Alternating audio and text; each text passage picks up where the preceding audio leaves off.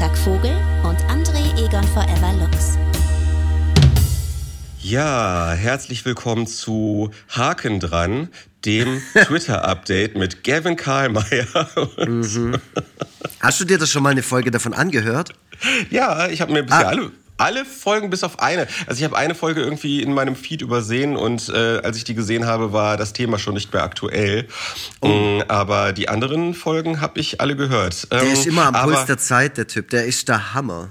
Der, der Gavin, der, der weiß einfach, der, der ist auch so kurz entschlossen. Wir mhm. hätten wahrscheinlich wieder zwei Wochen rum überlegt, wie können wir das machen. Mhm. Ne, aber die, die machen sich einfach so ein schnelles äh, Cover zurecht mit so einer ja. AI, wo ich auch direkt gesehen habe, dass das AI war.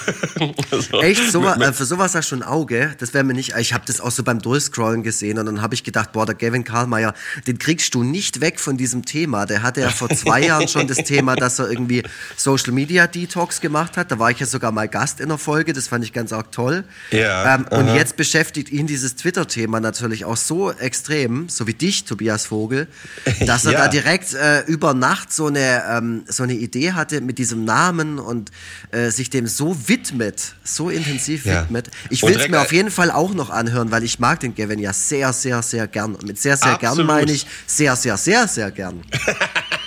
hm. Ja, der, der Gavin, das ist ein, ein feiner Kerl, wie wir Leute im Internet sagen. Ja, der ist vor allem extrem eloquent und ich finde ihn auch sehr witzig. Ja, ja, ja gut, man, man merkt ihm an, dass da, äh, dass er viele Jahre Radio- und Sprecherfahrung auf dem Buckel hat. Auf jeden Fall. Ein, ein richtig, ein, ein altes Zirkuspferd. Ja, ja. naja, aber wer, wer sind wir denn eigentlich? Du hast mich gerade schon angesprochen. Ich bin ähm, Tobias Krieg und Freitag Vogel, aber auch du sollst nicht unerwähnt bleiben. Du bist André. An, äh, äh Darf ich selber ich dachte, sagen? Du, ich dachte gerade, weil du meinen Namen gesagt hast, sage ich jetzt nein. Achso, ja, komm, ihn. dann sag's mal. Oder wir sagen es einfach gleichzeitig. Oh Eins, Gott, zwei, drei. André Egon Forever Lux. Ja, Christopher, war, unser Techniker, bring, bring das, das mal. ja, das, das war, war super cringe, cringe, aber wir leben in schwierigen Zeiten und äh, ihr werdet es uns nachsehen, dass wir vielleicht nicht ganz unsere, ähm, ja, siehst du, wir, wir, lassen auch, wir lassen auch Sätze einfach im Und Nichts verlaufen. Du meinst unsere normale Konstitution.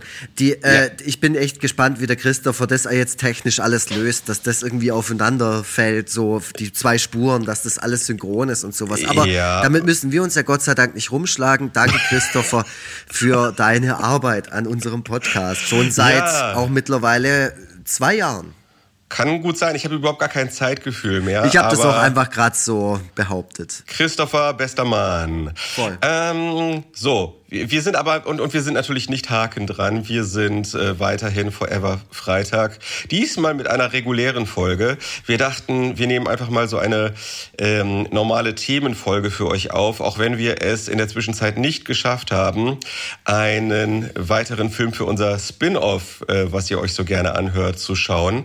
Das äh, wird dann irgendwann im Laufe der nächsten Wochen nachgereicht. Gut, da haben wir ja jetzt auch zwei Folgen hintereinander gemacht, da können die Leute sich jetzt auch nicht ja, beschweren. Ja, also man kann mit einer, äh, man kann mit so einer äh, durchprofessionalisierten Regelmäßigkeit weiterhin nicht bei uns rechnen. Auf gar keinen Fall. Bei uns äh, kommen die Folgen halt, wie sie kommen, denn immerhin hat eine Hälfte von uns noch einen äh, bürgerlichen Job mhm. und äh, der verlangt natürlich auch sein Recht. Ähm, ja, so, so, so ist es halt. Ähm, ja, wir, wir, wir haben es gerade schon in den Eingangs, in unserem, in unserem launigen Eingangsdialog anklingen lassen. Ähm, auch an uns ist die äh, aktuelle Twitter- und allgemeine Social-Media-Situation nicht vorbeigegangen. Und äh, es haben sich natürlich schon diverse Menschen in epischer Breite dazu geäußert, aber vielleicht haben wir diesen Themen ja noch etwas hinzuzufügen.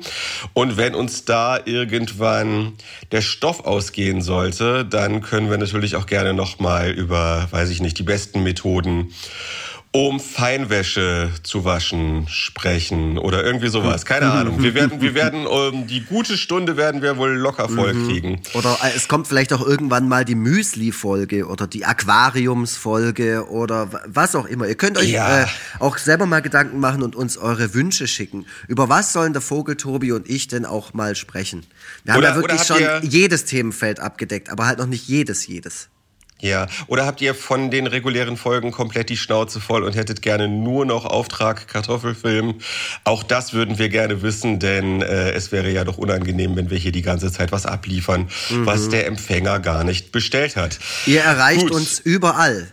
Und zwar.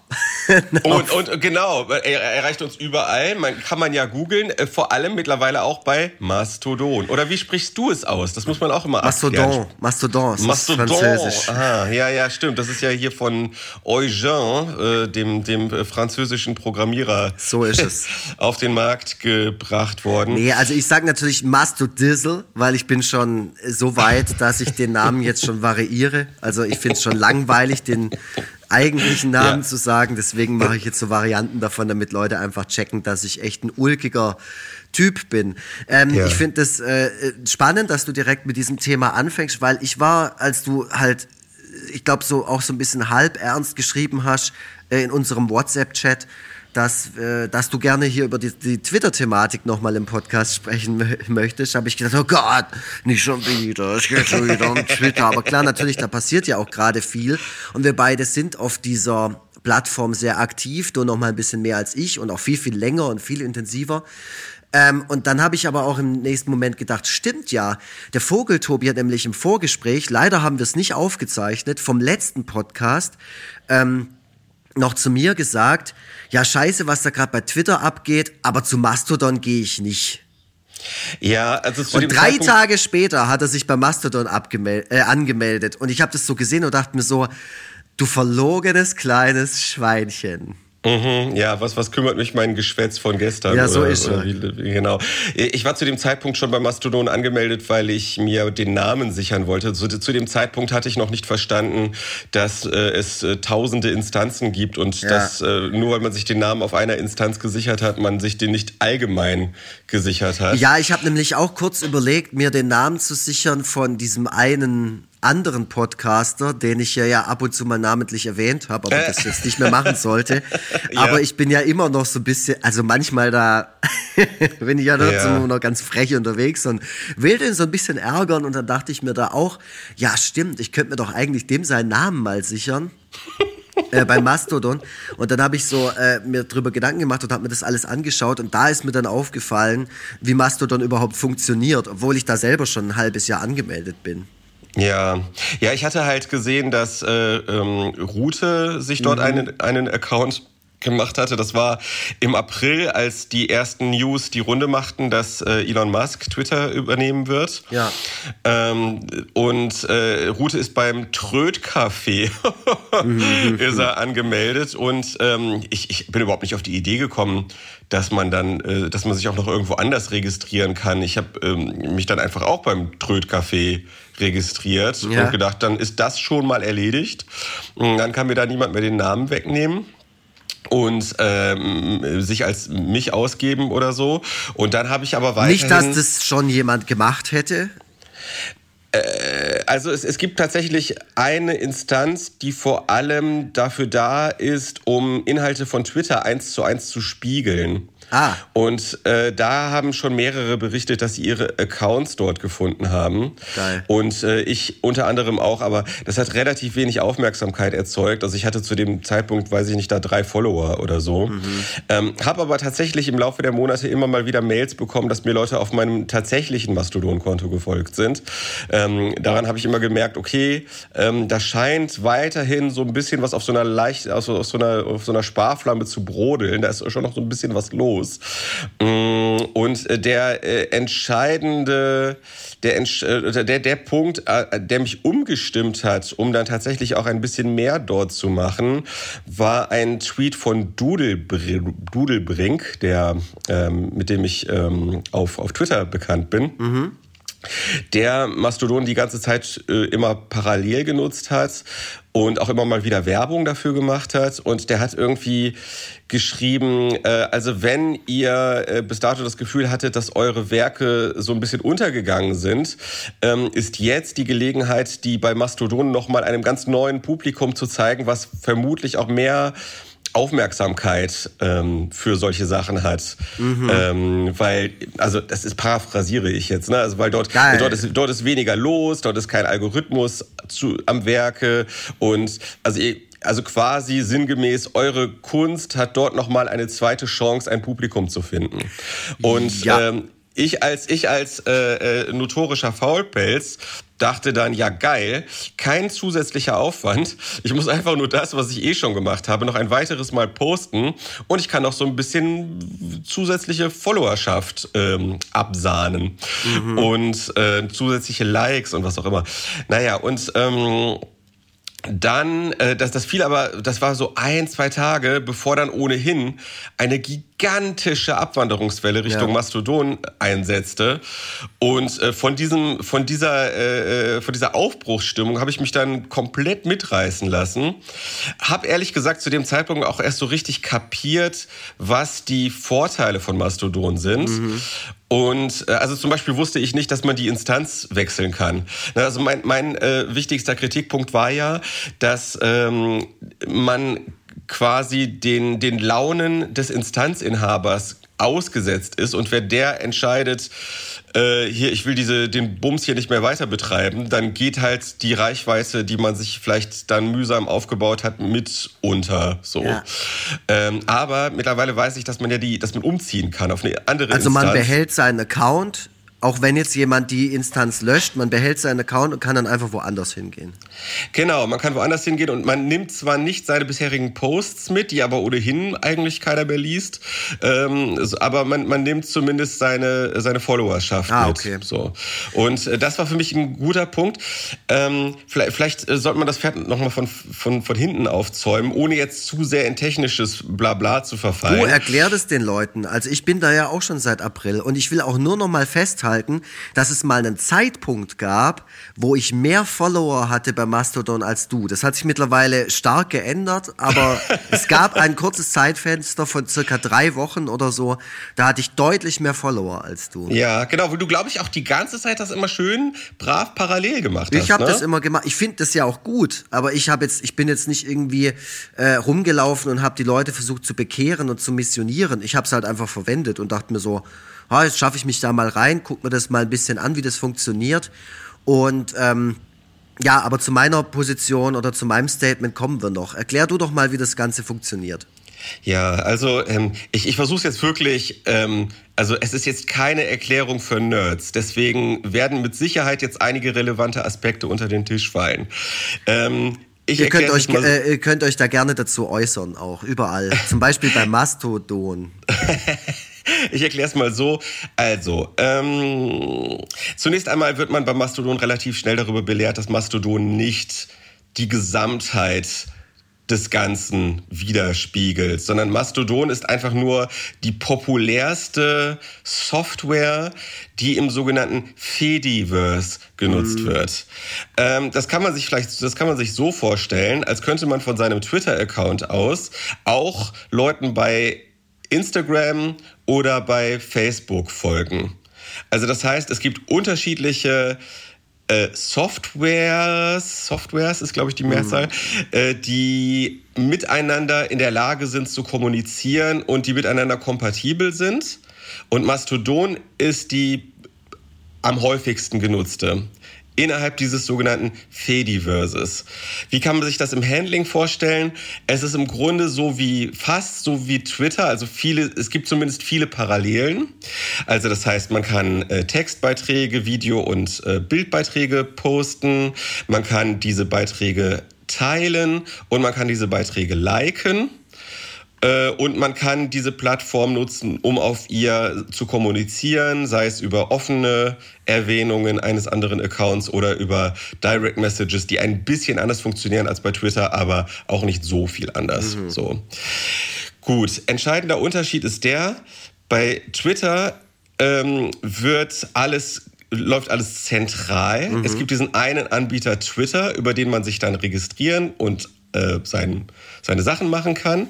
Und bei Mastodon beziehungsweise beim Fediverse läuft alles dezentral. Das heißt, es gibt nicht diesen einen Anbieter, sondern es gibt Tausende, die jeweils sogenannte Instanzen betreiben. Mhm. Da kann man vielleicht E-Mails als, ähm, als Vergleichsmöglichkeit anführen. Ähm, ne, es gibt ja at Google Mail, es gibt at äh, web.de, at äh, was auch immer. Also es ja. gibt, es gibt äh, unter at yahoo.com und so. Das gibt es dort auch. Also man ist, ne, das ist dann auch so vom Aufbau her, von der Syntax her so, dass erst der eigene selbstgewählte Name kommt und dahinter dann at, at und dann der Name der Instanz, die man sich ausgesucht ja. hat. So. Genau. Ähm, das heißt, die äh, Last verteilt sich auf ganz, ganz viele Schultern. Also die, die User-Last verteilt sich auf ganz viele Schultern. In der Theorie dürfte es also dann nicht so sein, dass ähm, ein Server komplett überrannt wird, so dass er irgendwie nicht mehr äh, funktionstüchtig ist, sondern ähm, ganz viele stemmen das, was im Fediverse passiert. Ähm, und äh, diejenigen, die das machen, das sind Ehrenamtliche. Also das sind Leute, die das als Hobby machen. Das sind so Vereine. wie bei Wikipedia. Genau, das sind äh, Vereine, der Chaos Computer Club beispielsweise. Es gibt auch ein, äh, eine Instanz vom ZDF tatsächlich, mhm. was aber, glaube ich, jetzt nicht, die jetzt aber nicht ähm, äh, mit der Sende, ähm, äh, mit, dem, mit dem äh, Senderchef quasi abgestimmt ist, sondern das, ist, äh, das steht, steckt hauptsächlich das ZDF-Magazin Royal dahinter. Mhm, mh. Ähm, die, die Instanz, die ich nutze, ist das Tröd-Café. Mhm. Ähm, die wird von einem Einzelmenschen betrieben. Also von den so einem, du persönlich kennst? Nein. Den ich nicht persönlich kenne, nee. Nee, okay. den, den kenne ich nicht. Genau. Ähm, und, das Tröd-Café äh, ist übrigens gerade voll. Da kann man sich gerade, glaube ich, nicht anmelden. Ach, ist das so? Ich weiß, also ich weiß, dass es äh, von diesen bekannteren also gerade das Tröd-Café oder auch meine Instanz, wo ich bin. Ich bin bei mastodon.art äh, die sind alle ähm, voll, aber ich, also. Ja, Mastodon von Art ist auch voll, ist ja. auch voll. Also von Mastodon haben sich sehr viele KünstlerInnen angesprochen gefühlt. Mhm. Ähm, ja, da, das, da, das hat sicherlich viele unterschiedliche Gründe, aber, äh, und, äh, aber die Kunstinstanz für, äh, bei Mastodon beziehungsweise im Fediverse ist Mastodon, mastodon.art mhm. und äh, die ist komplett überrannt worden. Ähm, ich hatte auch mal kurz überlegt, ob ich dorthin gehe, bin mittlerweile aber froh, es nicht gemacht zu haben. Warum? Ähm, wir müssen ein bisschen, bisschen, bisschen gucken, dass das jetzt sich nicht zu sehr auffächert in tausend Unter. Du, äh, äh, in ich meine, es ist eine sehr komplexe, eine sehr komplexe Plattform. Deswegen muss ähm, man da, darüber auch so sprechen, finde ich. Äh. Ja, also Mastodon.art wird auch von einer Einzelperson betrieben, die relativ rigide Vorstellungen davon hat, äh, wie diese, äh, wie erstens die Instanz zu moderieren ist mhm. und zweitens relativ äh, rigide Vorstellungen davon, mit welchen anderen Instanzen man sich föderiert. Das ist jetzt auch noch mal so ein ähm, so ein, ein Fachvokabular. Ich, wir müssen ein bisschen aufpassen, dass jetzt nicht nachher alle abspringen. Ähm, ja, mal, gut. Ganz blöd, mal ganz blöd gesagt, jeder Instanzinhaber stellt die Regeln auf, ja. die auf der jeweiligen Instanz zu beachten sind. Mhm. Und jeder Instanzinhaber setzt diese Regeln mehr oder minder strikt durch. Mhm. Also kann beispielsweise Regelbrecher dann auch tatsächlich von dieser Instanz runterschmeißen. Ja. So. Ähm, und es, es es ist so, dass also jeder, jeder Instanzinhaber kann auch entscheiden, mit welchen anderen Instanzen man weiterhin kompatibel mhm. bleiben will.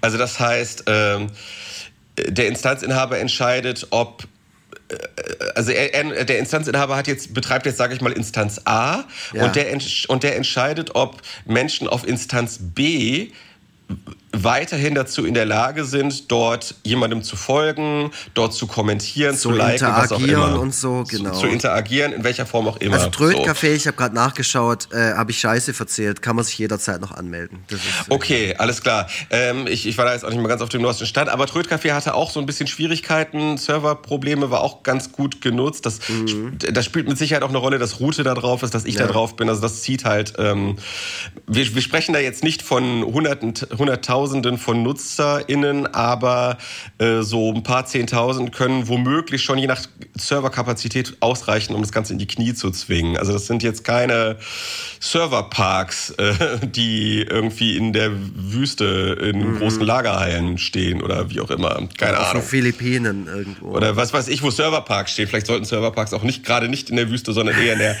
in der Arktis stehen oder so, um gekühlt zu werden, weiß ich nicht. naja, wie, wie auch immer. Ähm, wo waren wir? Ach so, genau. Und äh, Mastodon.art ist, hat einerseits ein relativ striktes Reglement. Mhm. Ähm, da hat zum Beispiel eine Person Schwierigkeiten bekommen, weil sie ein, ein klassisches Gemälde, auf dem eine nackte Frau zu sehen ist, nicht hinter einer Inhaltswarnung versteckt hat. Ah ja.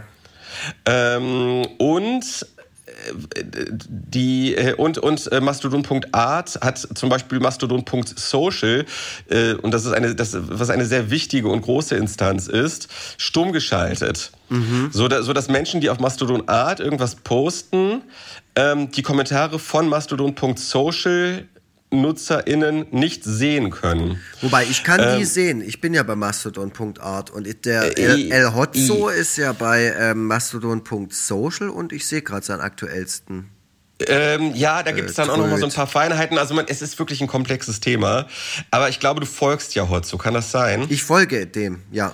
Ja, gut, das ist dann noch mal was dann anderes. Dann kann ich sehen, okay, alles aber, klar. Aber Personen, die, die, denen du nicht folgst, ähm, sind quasi komplett von dir abgeschnitten. So, und mhm. das ist natürlich, also Mastodon.art wird von vielen natürlich auch als Hoffnung gesehen, um ihr kleines Business weiterhin am Laufen zu halten. Ja. Denn, und das ist ja der, der Vorteil von Mastodon.art, dort wird Eigenwerbung nicht nur toleriert, sondern auch man wird da äh, regelrecht dazu ermutigt. Ja. Äh, was auf anderen Instanzen teilweise nicht so wohl gelitten ist. Ja. Ähm, ist natürlich aber dann ein Riesenproblem, wenn man dann wiederum von einem großen Teil seiner äh, potenziellen Kundschaft abgeschnitten ist. Klar, natürlich. Ähm, aber ich würde mal sagen, die Hardcore-Fans, die hat man da trotzdem immer noch. Zumindest sehen die einen. Die sehen ein, aber die können jetzt zum Beispiel nicht, zum Beispiel, wenn du ein Bild postest, ja. dann darunter schreiben, ich, ich möchte gerne dieses Bild kaufen. Ah ja, okay. Ähm, Gut, die ja, müssen dann andere Wege finden, um dich zu kontaktieren mhm. und dann, dann wird alles schon wieder komplizierter. So. Ja, es funktioniert nicht so, wie man es gewohnt ist, ganz klar. Also das ist mir auch relativ schnell klar geworden, dass ich mich mit diesem, also dass, dass ich diese, dieses Angebot Mastodon anders nutzen muss, als noch zuvor Twitter, Facebook und Instagram. Ja, um, um die Geschichte ganz kurz zu Ende zu führen, ich glaube, da, da bleiben dann sonst noch Fragezeichen offen. Mastodon.social wurde stumm geschaltet von Mastodon.art, weil Mastodon.social wiederum andere Instanzen nicht deföderiert, das heißt geblockt hat, mhm. die wiederum äh, Rechte tolerieren. Ah, okay. So, also das, ach, ja, mhm. ne, also das ist natürlich alles, man kann vieles dann auch immer so ein bisschen nachvollziehen, aber ähm, ich sag mal, ähm, wenn man wenn man eben äh, äh, äh Social Media nicht nur nutzt, um sich mit seinen Freundinnen auszutauschen mhm. und um irgendwie so eine Art ähm, Ablassventil zu haben, um mal so ein bisschen was in den Äther zu blasen, was einen gerade beschäftigt, sondern auch so ein bisschen finanzielle, monetäre Gesichtspunkte irgendwie da wichtig findet, dann muss man das vielleicht auch mal so ein bisschen auf sich selbst als Person runterbrechen und dann mhm. halt eh relativ egoistisch sagen, klar, viele Werte, die ihr hier hochhaltet, sind äh, äh, ehrenwert, so, mhm.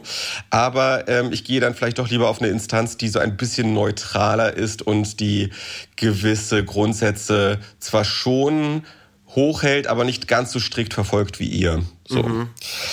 Ja, also ich bin, äh, will damit sagen, auf dem Tröd-Café bin ich ganz gut aufgehoben.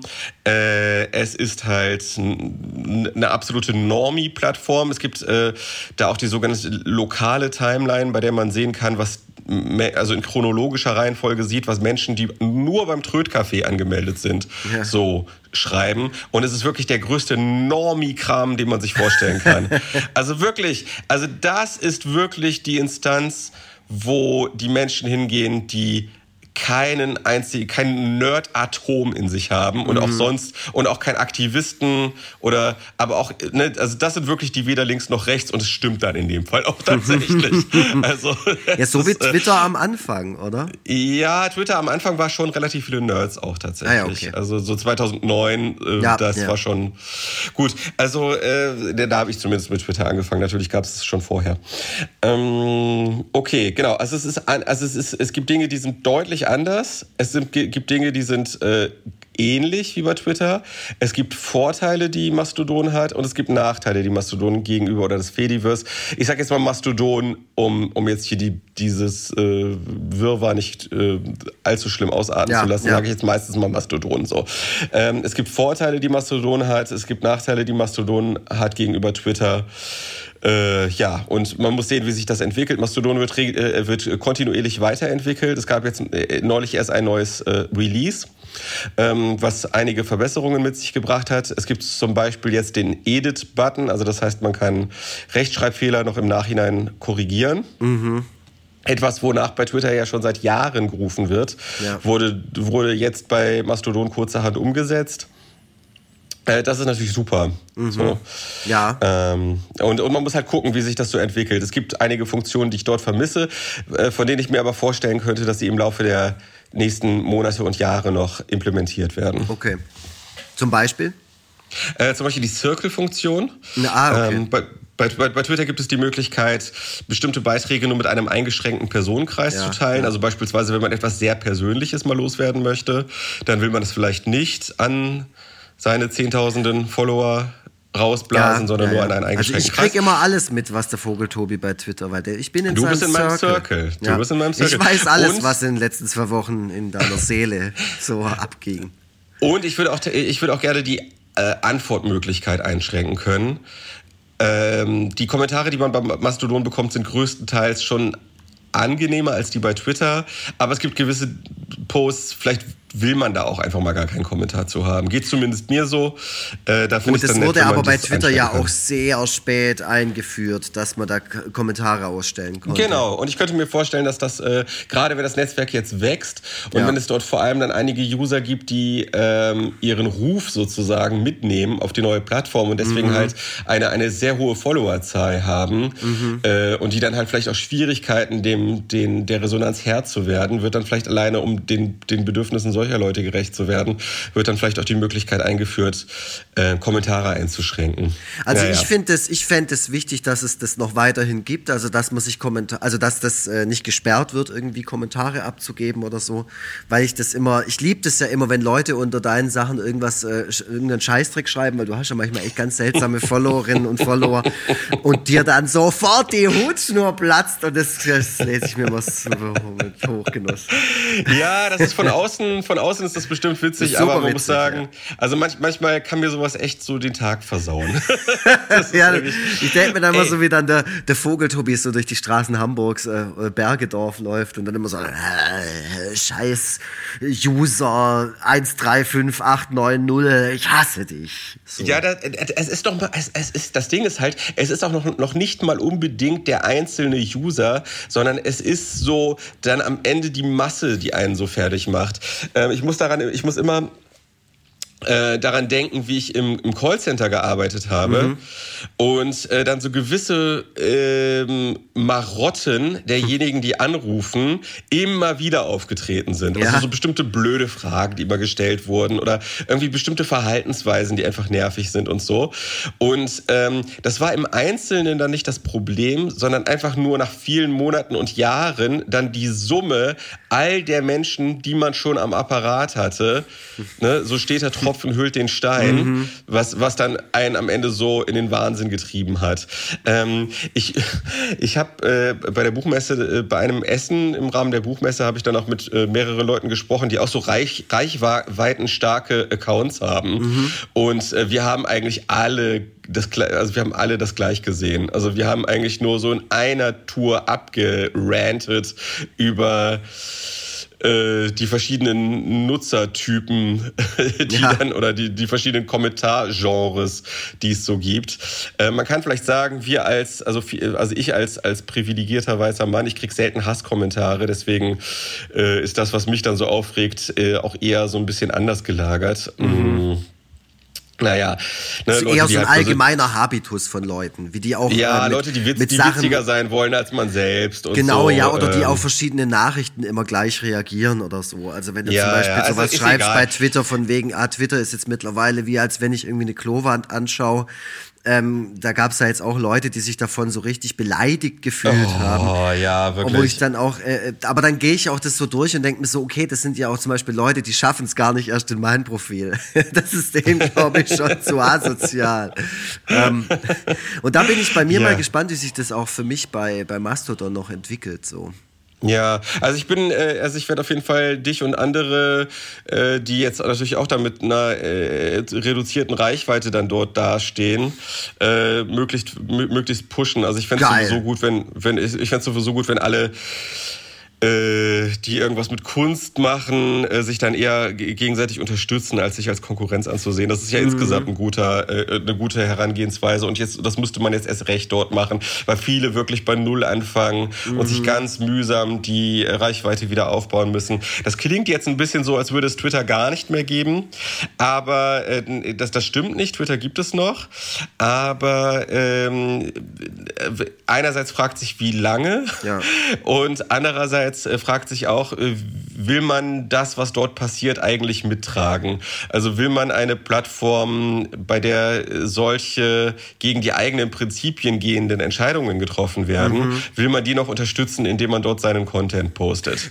Vor allem eine ähm, Plattform, wo das so äh, sehr in der Öffentlichkeit passiert. Also das ist ja jetzt, äh, wenn Leute jetzt noch zuhören, die eigentlich mit der ganzen Thematik überhaupt nichts anfangen können. Wir hatten es im Vorgespräch schon davon. Also ich bin ja auch auch nicht so ein krasser Twitter-Ultra oder Social-Media-Ultra wie der Vogeltobi, aber mich interessiert das trotzdem alles, äh, ob ich da jetzt irgendwie aktiv bin oder nicht.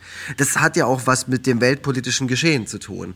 Und ich habe letztens zum Beispiel in die Tagesthemen reingeseppt und da war das einfach Thema. Und zwar nicht an dem Tag, als Elon Musk dann endgültig äh, gesagt hat, so, die Scheiße gehört jetzt mir und ich mache hier, was ich will, äh, sondern das war schon so eine Woche oder zwei Wochen später weil das einfach enormen Einfluss hat, weil wenn man sich mal so überlegt, was in den letzten Jahren, da wurden ja Tweets, ähm, die waren ja Gegenstand von Debatten oder auch von, von öffentlichen Diskussionen in sehr wichtigen Themenbereichen. Deswegen, da kann man natürlich immer abwinken und sagen, ah, das ganze Internet, scheiß da, das interessiert mich nicht. Aber es ist nun mal sehr, sehr wichtig geworden, ob man jetzt will oder nicht. Und da mhm. kann man mhm. natürlich für sich selbst entscheiden, okay, dann bin ich da nicht aktiv und ziehe mir das auch nicht rein. Man wird aber immer wieder damit konfrontiert sein, egal wo und egal in was für einem politischen Bereich. Ob das jetzt Sonntagmorgens beim Doppelpass ist, ja, wenn es um Fußball geht, in der Runde, da werden Tweets vorgelesen und die sind dann auch relevant, die werden ausdiskutiert, die werden, ja, die, die sind Teil einer Debatte. Äh, oder ob man irgendwie abends pro sieben guckt oder ob man in seinem Alltag irgendwie unterwegs ist und sich mit Leuten unterhält. Irgendwo wird immer das Thema sein, irgendjemand hat irgendwas ähm, getweetet.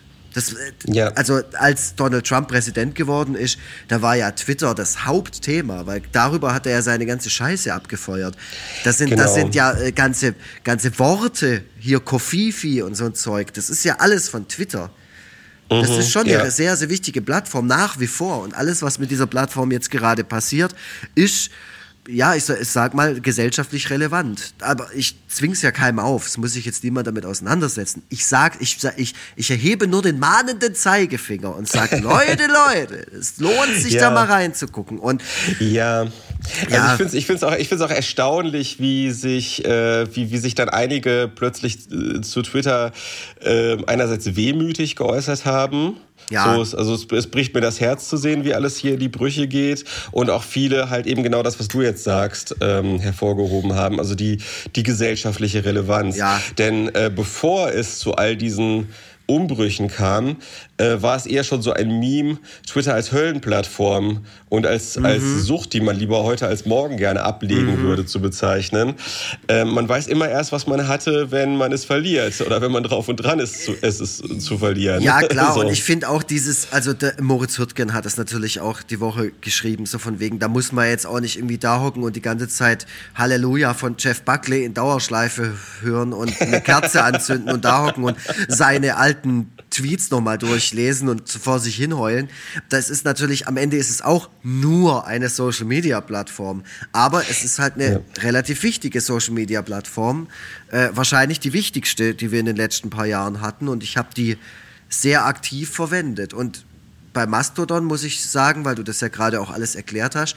Äh, und da hätte ich auch eine Frage an dich, aber zuerst mal so mein, meine Beziehung zu Mastodon.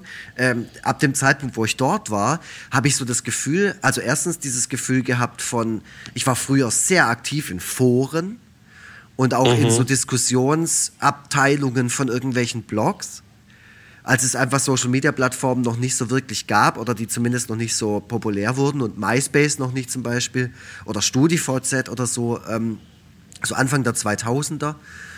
Da war ich super aktiv in Foren und das Gefühl davon hatte ich halt wieder bei Mastodon, so dass es irgendwie alles ein bisschen erlesener und gezielter ist, dass man nicht mehr dass man nicht mehr so eine Timeline beim Öffnen der Startseite so um die Ohren geschlagen bekommt und Sachen, mhm. für die man sich möglicherweise gar nicht interessiert. Also dieser Wegfall von einem Algorithmus finde ich schon mal super, super angenehm.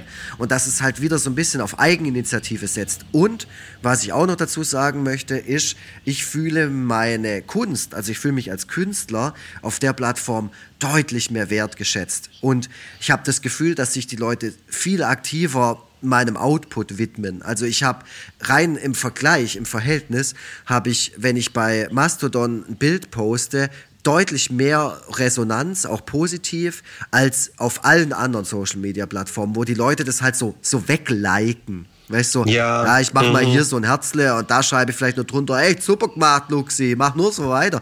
Bei, bei Mastodon habe ich so das Gefühl, es wird sich wirklich angeschaut, dann wird es geteilt, dann wird vielleicht noch was drunter geschrieben, dann äh, habe ich auch das Gefühl, wenn ich da zum Beispiel poste, hey, ich habe neue Postkarten bei mir im Shop und ich poste das da, dann bestellen das sofort zwei Leute. Also mhm. ist jetzt nicht super ja. viel, aber der, die Conversion Rate, wie man im Marketing-Business sagt, ist äh, da enorm hoch bei der Summe an Followern, die ich habe und Follower. Ja. Ja, das ist etwas, was viele, das ist etwas, was viele berichten. Ja, und da habe ich so äh, das Gefühl, dass sich dem Ganzen viel, viel intensiver wieder gewidmet wird. Und das ist was, wo ich jetzt wieder merke, das hat mir echt gefehlt. Ohne dass ich wusste, dass es mir fehlt, aber jetzt merke ich es halt. Aber meine ja. Frage an dich wäre, äh, angenommen, unseren Podcast hört jetzt jemand, der äh, oder die sich gar nicht mit diesem ganzen Social Media Scheiß so auseinandersetzen, wo das auch so ein bisschen egal ist, vielleicht look, looky looky mal so ein bisschen irgendwie rein und gucken, was da passiert, aber jetzt nicht super aktiv. Würdest du äh, so einer Person empfehlen, sich Mastodon mal anzuschauen? Ist es jetzt vielleicht sogar die Social Media Plattform für Leute, die sagen, ich habe keinen keinen Bock auf diese ganze Dramatik und Theatralik von Twitter und Co? Ja, ja, warum denn nicht? Also man geht ja eh kein Risiko damit ein.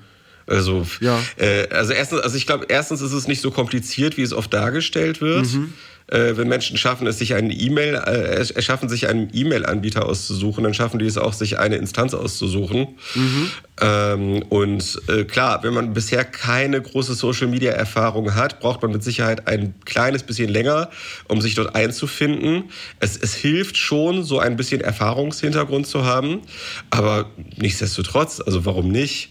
Ähm, also ich, ich glaube, die, die Wahrscheinlichkeit, dass man am Ende eine positive Erfahrung da macht als eine negative, ist also deutlich höher. So. Mhm. mhm. Ja, also ich, ich, bin, ich bin so ein bisschen hin und her gerissen. Ähm, natürlich bin ich ja so ein Social Media Suchtbolzen und äh, gewisse Mechanismen, die ich bei Twitter oft verflucht habe, sind es aber auch, die mich dort ansprechen. Also diese oft, diese viel zitierte Spielautomaten. Äh, Mechanik, dass man immer, wenn man aktualisiert, nicht weiß, was man, was man kriegt und äh, dann äh, entweder Dopamin getriggert wird oder eben nicht. Die fällt natürlich dort komplett weg. Ähm, ich habe so ein bisschen das so für mich selber mit ähm, äh, damit verglichen, dass, dass Twitter so ein Burger ist mhm. und Mastodon ist so gedünstetes Gemüse. So. Also es ist halt, es ist halt deutlich besser für einen, es ist deutlich gesünder mhm. und man sollte definitiv eher dazu greifen. Aber es ist auch so ein bisschen weniger flashy und so ein bisschen weniger aufregend und, und halt ein Tick langweiliger, um es mal so profan Seriöser. zu sagen. Äh, genau, das hat verschiedene Gründe. Einerseits der Wegfall des Algorithmus. Man kriegt ja. also, äh, das heißt, wenn man, also man kriegt alles nur chronologisch angezeigt ja. und wenn man Inhalte von anderen Profilen angezeigt bekommt, dann über Boosts. Äh, das ist noch so ein bisschen der, der, der große Schwachpunkt, weil man kriegt oft dieselben Boosts immer und immer wieder um die Ohren gehauen. Mhm. Ähm, da hat MS Pro, ähm, ein, ein, ein äh, alteingesessener Twitter und jetzt Mastodon-User hat gesagt, da, da könnte er sich durchaus so ein bisschen Algorithmus äh, vorstellen. Also zumindest einer, der so Posts, die man schon oft gesehen hat, einfach mal bündelt oder dafür sorgt, dass man die nicht immer wieder in die Timeline eingespielt bekommt. Ähm, genau, und ansonsten kriegt man aber alles in, in chronologischer Reihenfolge angezeigt. Ähm, und die Leute benehmen sich deutlich besser. Ja. Das er erkläre ich mir auch damit. Also die sind natürlich nicht plötzlich alle bessere Menschen geworden. ähm, oder, oder es ist auch nicht so, als ob gute Menschen tendenziell sich eher dort anmelden, sondern ich glaube, das hat ein bisschen was mit so einer Bringschuld zu tun. Mhm. Weil äh, bei, bei Twitter bezahlt man ja das soziale Netzwerk mit seinen Daten ähm, und, und mit seinem, mit seinen, damit, dass man sich dort Werbung anschaut ja. und so. Also das heißt, es ist irgendwie so ein ausgeglichenes Verhältnis. Man kriegt was und gibt was dafür. Gibt, Nun kann man sich jetzt drüber streiten, ob es ausgeglichen ist, aber zumindest fließt in beide Richtungen fließt etwas. So. Ja. Ähm, bei, bei Mastodon äh, ist, darf, äh, also kann man das Ganze nur aufgrund der Nettigkeit eines, einer Person oder eines Vereins nutzen. Also das, da ist plötzlich das Verhältnis eben nicht mehr so ausgeglichen. Klar, manche spenden dann auch für die jeweiligen Instanzen, aber mhm. das ist auch immer noch ein Bruchteil bisher.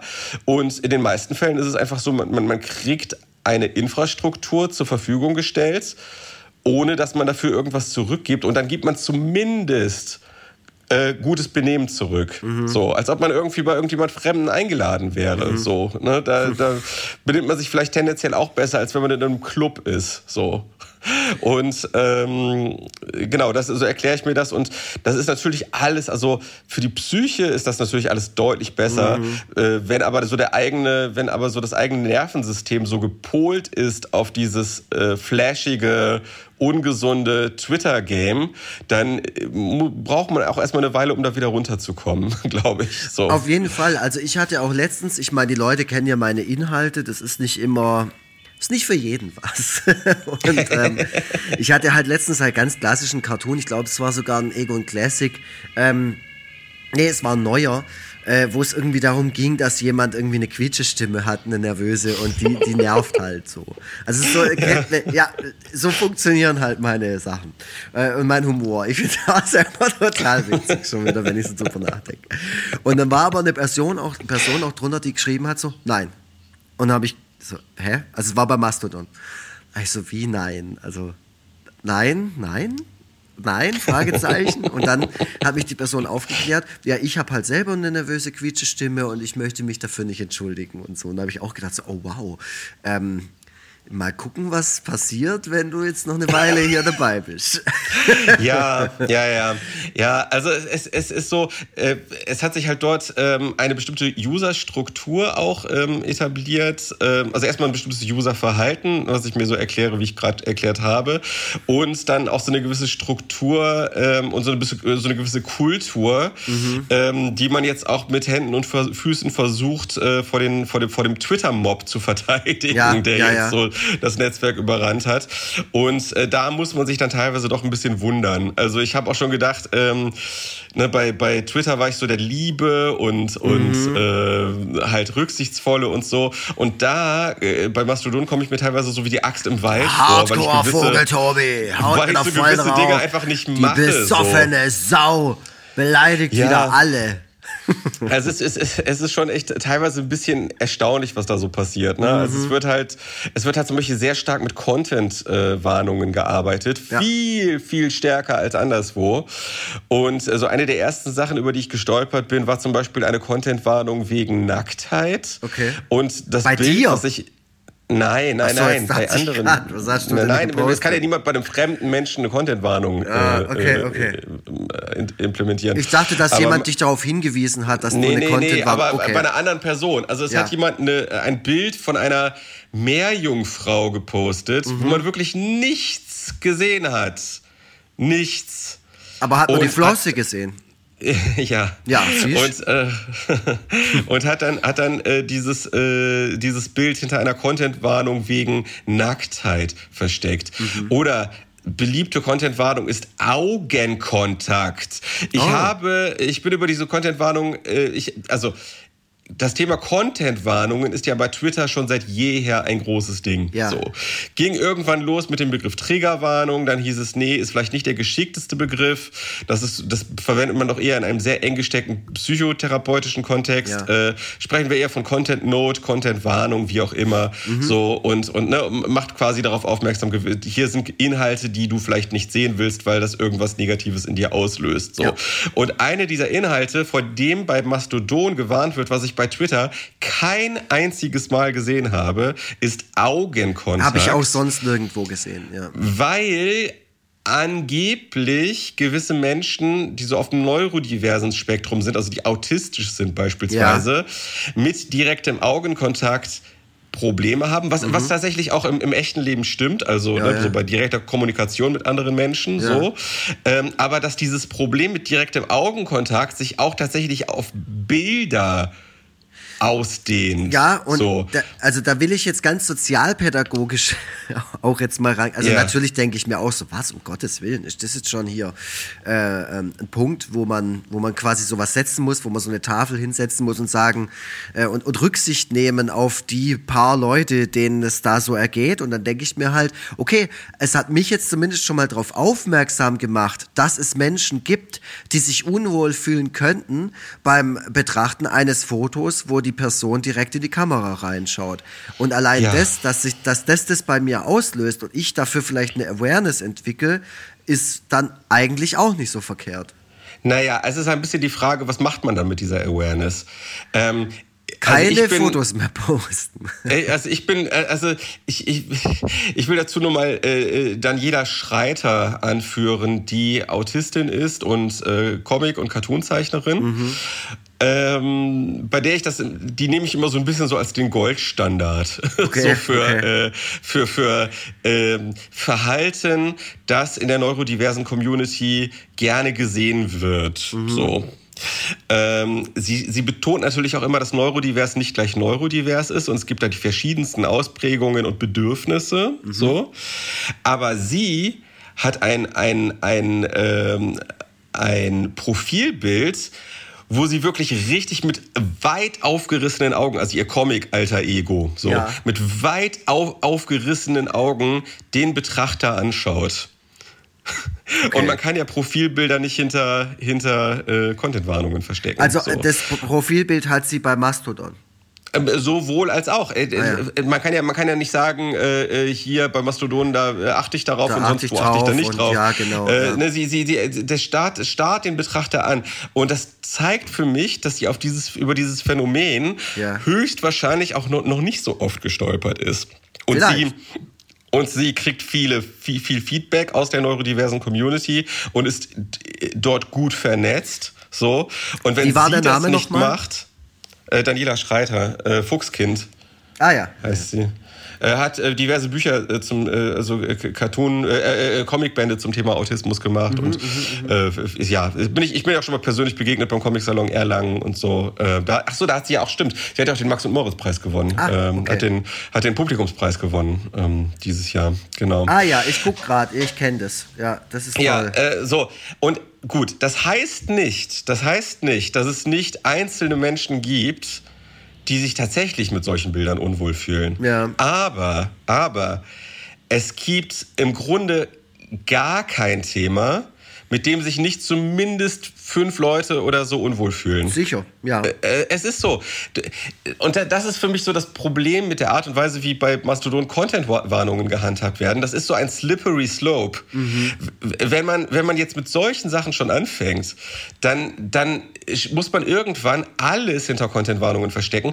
Und die Frage ist auch, ist das überhaupt förderlich oder ver vergrößert das für viele Menschen eigentlich noch die mhm. Problematik. Mhm. Beliebtes Beispiel ist CN Food, Content Note Food. Also ne, hier wird jetzt Essen gezeigt. Also mhm. es werden tatsächlich Bilder von Essen werden mit Warnungen versehen mhm. und es gibt viele Stimmen, gerade auch äh, Menschen mit, äh, mit, mit Essstörungen, äh, die sagen, äh, das ist eher kontraproduktiv. Und es gibt auch tatsächlich zu, zu Content-Warnungen ähm, und Triggerwarnungen und so weiter, gibt es auch tatsächlich äh, äh, Studien, die mhm. nahelegen, dass ähm, damit eigentlich die Problematik eher vertieft wird. Ja, das, ja, äh, also ja. es ist ja, ja genau, man skandalisiert ja auch Dinge dadurch oder man äh, gibt denen vielleicht nochmal eine andere, einen anderen wie soll ich sagen, eine andere Tragweite, eine andere Schwere oder so. Genau, man, man, man stellt sozusagen, man stellt sozusagen einen, einen bestimmten Aspekt dessen, was mhm. man dort sieht, in, den, in das plötzlich in das Zentrum der Aufmerksamkeit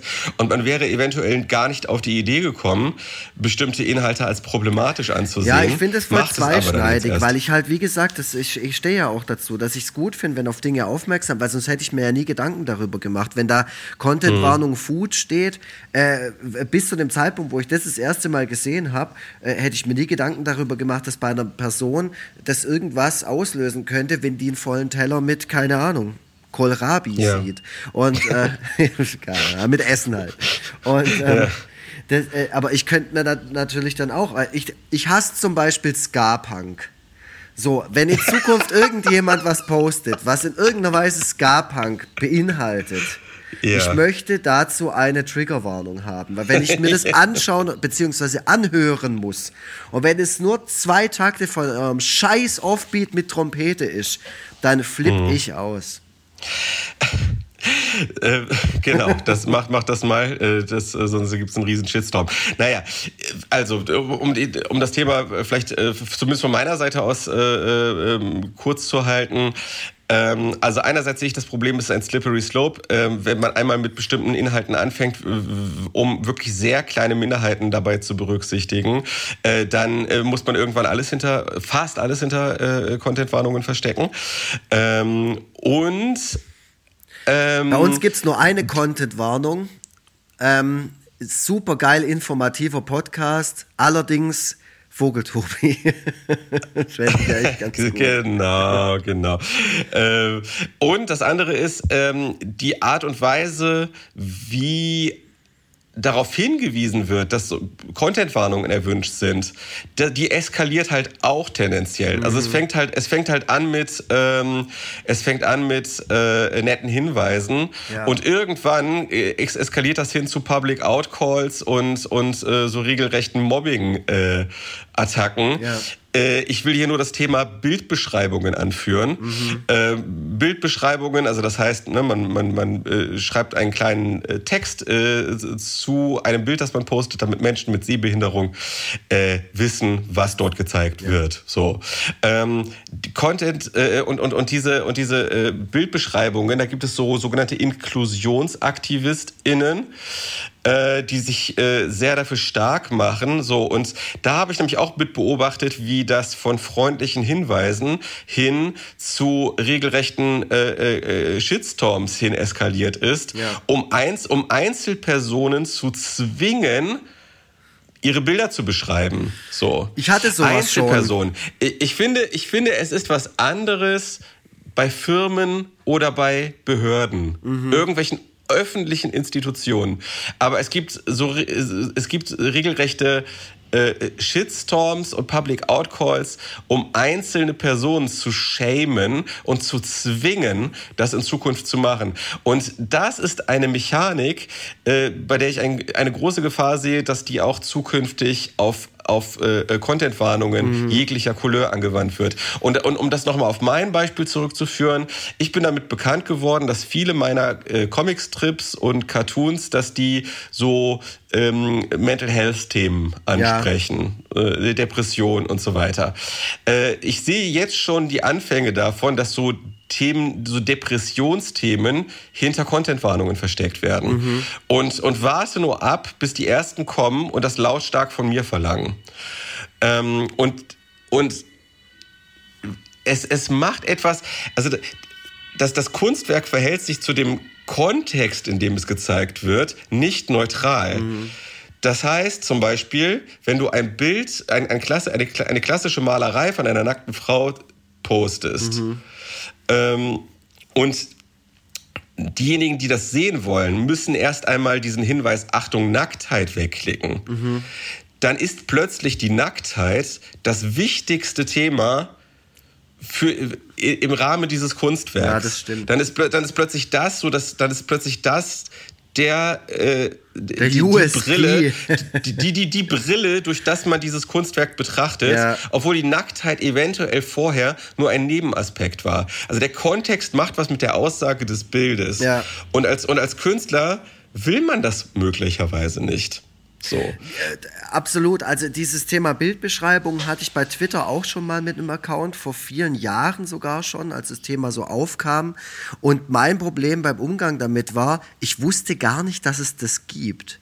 Und ja. ähm, wusste auch gar nicht, wie das geht und wie ich das für meine Comics und Cartoons auch umsetzen soll, weil es ja teilweise auch schon eine, eine Pointe vorwegnimmt und, und, äh, und so. Aber ich habe mich natürlich damit auseinandergesetzt und es war mir sehr wichtig, weißt also das ist ja ganz klar, wofür das da ist. Das ist auch wichtig, dass man sich darüber unterhält und dass es das gibt und dass äh, da jemand mal auf die Idee kam, das so umzusetzen. Das Problem war, die Person, die mich darauf hingewiesen hat, hat mich in ihrem allerersten Kommentar schon beleidigt.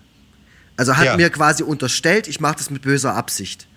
Und ja, das genau. war mein Problem, weil ja. ich dann halt gedacht habe, so, ey, wow, wow, wow, Moment mal, ich wusste gar nicht, dass das geht. Und dann war schon das nächste, war dann gleich so, ja, jetzt stell dich mal hier nicht so hin, du, du, du Drecksschwein. Nee, das war natürlich auch nicht, weil das Ableismus. ähm, aber es war dann halt so, es ist, egal wie deeskalierend ich auch in dem Dialog aufgetreten bin, wurde mir dann natürlich äh, ausgelegt, so, äh, ja, jetzt stellt er sich naiv, jetzt stellt er sich unwissend, oh, der Typ weiß doch ja, Bescheid, genau. der macht es doch, er hat doch der Wahnsinn Methode und und dann denke ich mir auch so, genau. ja, oh Gott, um Himmels Willen. Also es ist voll wichtig, auf Dinge hinzuweisen. Es ist total wichtig, sich mit Problemen zu beschäftigen, auch wenn Leute herkommen und sagen, ähm, da fasst mich was an quasi, da beschäftigt mich was und das, ich, ich möchte das nicht. Das löst in mir was Beschissenes aus, aber ich möchte nach wie vor äh, deine Sachen gut finden und dir folgen und so. Weil ich könnte natürlich mhm. mich auch immer hinter dem Ding verbergen. Ich brauche keine Content-Warnung, weil wer mir folgt, der weiß ja, was er erwartet, also was er zu erwarten hat. Mhm, ja, das, genau. kann, das kann ich natürlich schon so behaupten, aber ich gehe ja trotzdem auf meine Follower und Followerinnen ein. Also wenn jemand äh, herkommt und sagt, ah, also die Figur, die muss doch in dem Panel jetzt nicht unbedingt behindert sagen, die kann doch irgendwas anderes sagen, dann gehe ich auf diese Diskussion ein. Dann, dann hocke ja. ich nicht da und sage, nee, ich habe mir das jetzt überlegt, das sagt es so. Das mache ich nicht. Mhm. Das, da ist mir das zu wichtig, dass jemand das in irgendeiner Weise betroffen macht oder sowas. Ja, genau. Ähm, und, und das finde ich dann auch okay, wenn eine einzelne Person herkommt und das dann sagt. Aber wenn ich schon im Vorfeld quasi, wie, wie soll ich sagen, Einfluss nehmen muss auf das, was ich nachher zeigen werde, finde ich auch schwierig, so wie du es sagst. Ja, also äh, andererseits, so ein ich habe letztens ein altes für ein Freunde Hörspiel angehört oder TKKG oder was es war und davor war vorher auch ein Disclaimer dran. Aber äh, da, da geht es mhm. um eine ganz andere Sache. Da ist es dann so, dass es halt heißt, okay, in der Folge wird das Z-Wort gesagt oder in der Folge werden irgendwelche Personengruppen so dargestellt. Ähm, das geht nicht so. Das ist heutzutage Gott sei Dank mit unserer Auffassung von, von Ausgrenzung und Diskriminierung äh, entspricht es nicht mehr unserem Weltbild oder hat es eigentlich auch nie entsprochen das hätte es so eigentlich nicht. Aber jetzt hört es euch halt mal an. Das finde ich gut. Sowas finde ich total in Ordnung. Ja, ja, ja. Weil, ja, wir, wir, ja, ja. also wir, Entschuldigung, ich wollte, wollte jetzt. Nee, alles gut, alles gut. Das wollte ich jetzt nur noch mal sagen, nicht, dass man, äh, ja. Also ja, ja, ich glaube, wir, wir, drücken uns auch relativ ausgewogen aus und versuchen so sämtliche Aspekte zu beleuchten. Wir haben jetzt auch gerade so Content-Warnungen und Bildbeschreibungen, das lag natürlich jetzt auch an, an mir, mhm. so ein bisschen zusammengeworfen. Äh, bei Bildbeschreibungen habe ich auch äh, so ein bisschen meine Schwierigkeiten, nicht immer, aber ähm, gerade wenn es um so Kunst, Kunst geht, mhm. ähm, sind Bildbeschreibungen natürlich auch so ein Mittel. Ja, auch eine Interpretation. Ähm, um, um das, was man dort sieht, zu vereindeutigen. Ja. Und, und, und ich frage mich halt manchmal, also nehmen wir jetzt mal so Dali beispielsweise. Mhm. Äh, ne, über seine Bilder kann man wahrscheinlich äh, äh, wochenlang nachdenken und alles Mögliche da rein interpretieren und sich überlegen, was hat der Künstler damit gewollt, mhm. was ist das, was ist jenes und so weiter. Ich stelle mir immer vor, Dali hätte seine Bilder über Social Media bekannt gemacht, mhm. würde in der heutigen Zeit leben so und würde dann auch äh, von so einem ähm, InklusionsaktivistInnen äh, Mob will ich es nicht nennen, aber von, oh, würde er, würde er dahin gebracht werden, ähm, Beschreibungen für seine Bilder zu verfassen. Ähm, würde das, würde das seinen Bildern so ein bisschen das Geheimnis nehmen. Mhm. Äh, weil, weil er wäre ja in dem Moment dazu gezwungen, das, was dort zu sehen ist, zu verschriftlichen mhm. und zu vereindeutigen. So. Ähm, und äh, das mag gelingen können, kann aber auch äh, dazu führen, dass einem Bild, ja, wie gesagt, eben das Geheimnis genommen wird. Das ist äh, ein, ein äh, Problem, mit dem ich, also ich will damit nicht sagen, hört auf, Bildbeschreibungen zu verfassen oder mhm. Bildbeschreibungen sind schlecht. Ich verfasse selber Bildbeschreibungen mittlerweile seit, glaube ich, zwei Jahren oder so, weiß ich nicht mehr so genau. Ähm, aber trotzdem äh, kann man das jetzt zumindest mal erwähnen. Ne? Mhm. Dass, dass, äh, oder, oder vielleicht mal, ist das mal eine Möglichkeit, um ähm, sich auch mal den Standpunkt von KünstlerInnen äh, zu vergegenwärtigen, die vielleicht nicht das, was man dort sieht, beschreiben wollen. Mhm. Auch wenn das Menschen ausschließt und das ist wiederum Kacke. Aber es gibt immer zwei Seiten der Geschichte und das könnte dann eine andere Seite der Geschichte sein. Mhm. Ja, es gibt vielleicht auch noch andere Möglichkeiten, weil ich meine, jeder soll Zugang dazu haben, sich ein Dali-Bild äh, anzuschauen oder zu fühlen oder zu konsumieren oder keine Ahnung, wie man es jetzt nennen möchte. Auch eine Person mit einer Sehbehinderung, die es vielleicht nicht, nicht erkennt oder nicht sieht oder sowas. Ähm, ich finde, es wird halt dann auch schwierig, wenn es halt in die, in die Interpretationsgeschichte reingeht, weil gerade ein abstraktes Bild ist einfach schwer zu beschreiben. Ja, das mega krass. Ist nun ja. mal so. Also ich kann jetzt sagen, Dali, ja, da zerfließen halt so Uhren. Und für jemand anderen zerfließen die Uhren nicht, sondern keine Ahnung, also komplett, da passiert was komplett anderes für den. So, also wer hat ja, dann genau. recht und wer beschreibt das Bild jetzt gerade korrekt? Und auch da finde ich, muss man den Leuten ja gerecht werden. Die, also im Grunde, wenn man das auf die, wenn man das wirklich zu Ende denkt, und wirklich inklusiv sein will, müssen Bildbeschreibungen quasi schon fast schon so ihre eigene, ihre eigene Kunstform ja, werden. Ja, ey, genau so. das gleiche ist mir auch gerade durch den Kopf gegangen. Eine Bildbeschreibung ja. muss von jemandem gemacht werden, der da wirklich Peil davon hat und sich damit mhm. und dem dedicated ist, so irgendwie. Ja. Ja. Naja, deswegen, also das Leben ist kompliziert, das Leben ist voller Widersprüche und das ist etwas, was äh, viele äh, nicht sehen oder irgendwie einfach wegbügeln wollen. Ähm, ja, und das ist vielleicht auch etwas, was, äh, um nochmal den, den Bogen hin zu Twitter zurückzuschlagen. Ja, äh, bevor du das machst, möchte ich noch ganz kurz sagen, das war jetzt äh, natürlich auch wieder eine kleine Debatte oder eine kleine Diskussion zu dem Thema.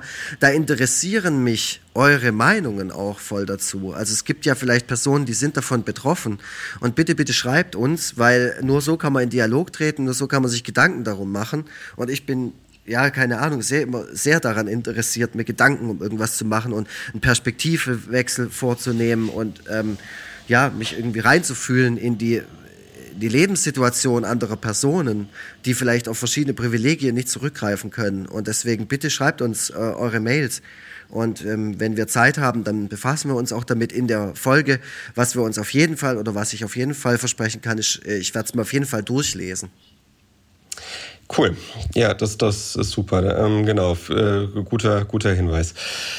Äh, ich, genau, ich wollte den, den, den Bogen zu Twitter zurückschlagen, weil äh, ne, wir haben jetzt, äh, also gerade ich habe jetzt so ein bisschen so eine leichte Frustration mit so einer bestimmten Art mhm. von Aktivismus durchscheinen lassen. Ähm, ich glaube, das ist auch so ein, ein, ein Umdenken, was gerade auch mit vielen aus dem, bei vielen aus dem linken Spektrum langsam aber sicher einsetzt. Also ich nehme das schon so wahr, dass so diese äh, diese Strenge und Härte, die man seinen Mitmenschen gegenüber walten lässt, bei vielen so langsam aber sicher auch abklingt. Den, bei denen ich so, bei denen ich so mitlese. Und ähm, das ist vielleicht auch so ein Ding, was jetzt gerade äh, gerade so bei diesen äh, Musk-Fans und bei mhm. denjenigen, die jetzt die Umwälzungen bei Twitter bejubeln, nochmal so mal tausend vorhanden mhm. ist. So dieses, so eine gewisse Müdigkeit gegenüber so einer bestimmten Art von äh, Aktivismus. Man spricht ja abfällig von Woke Culture in bestimmten Zirkeln.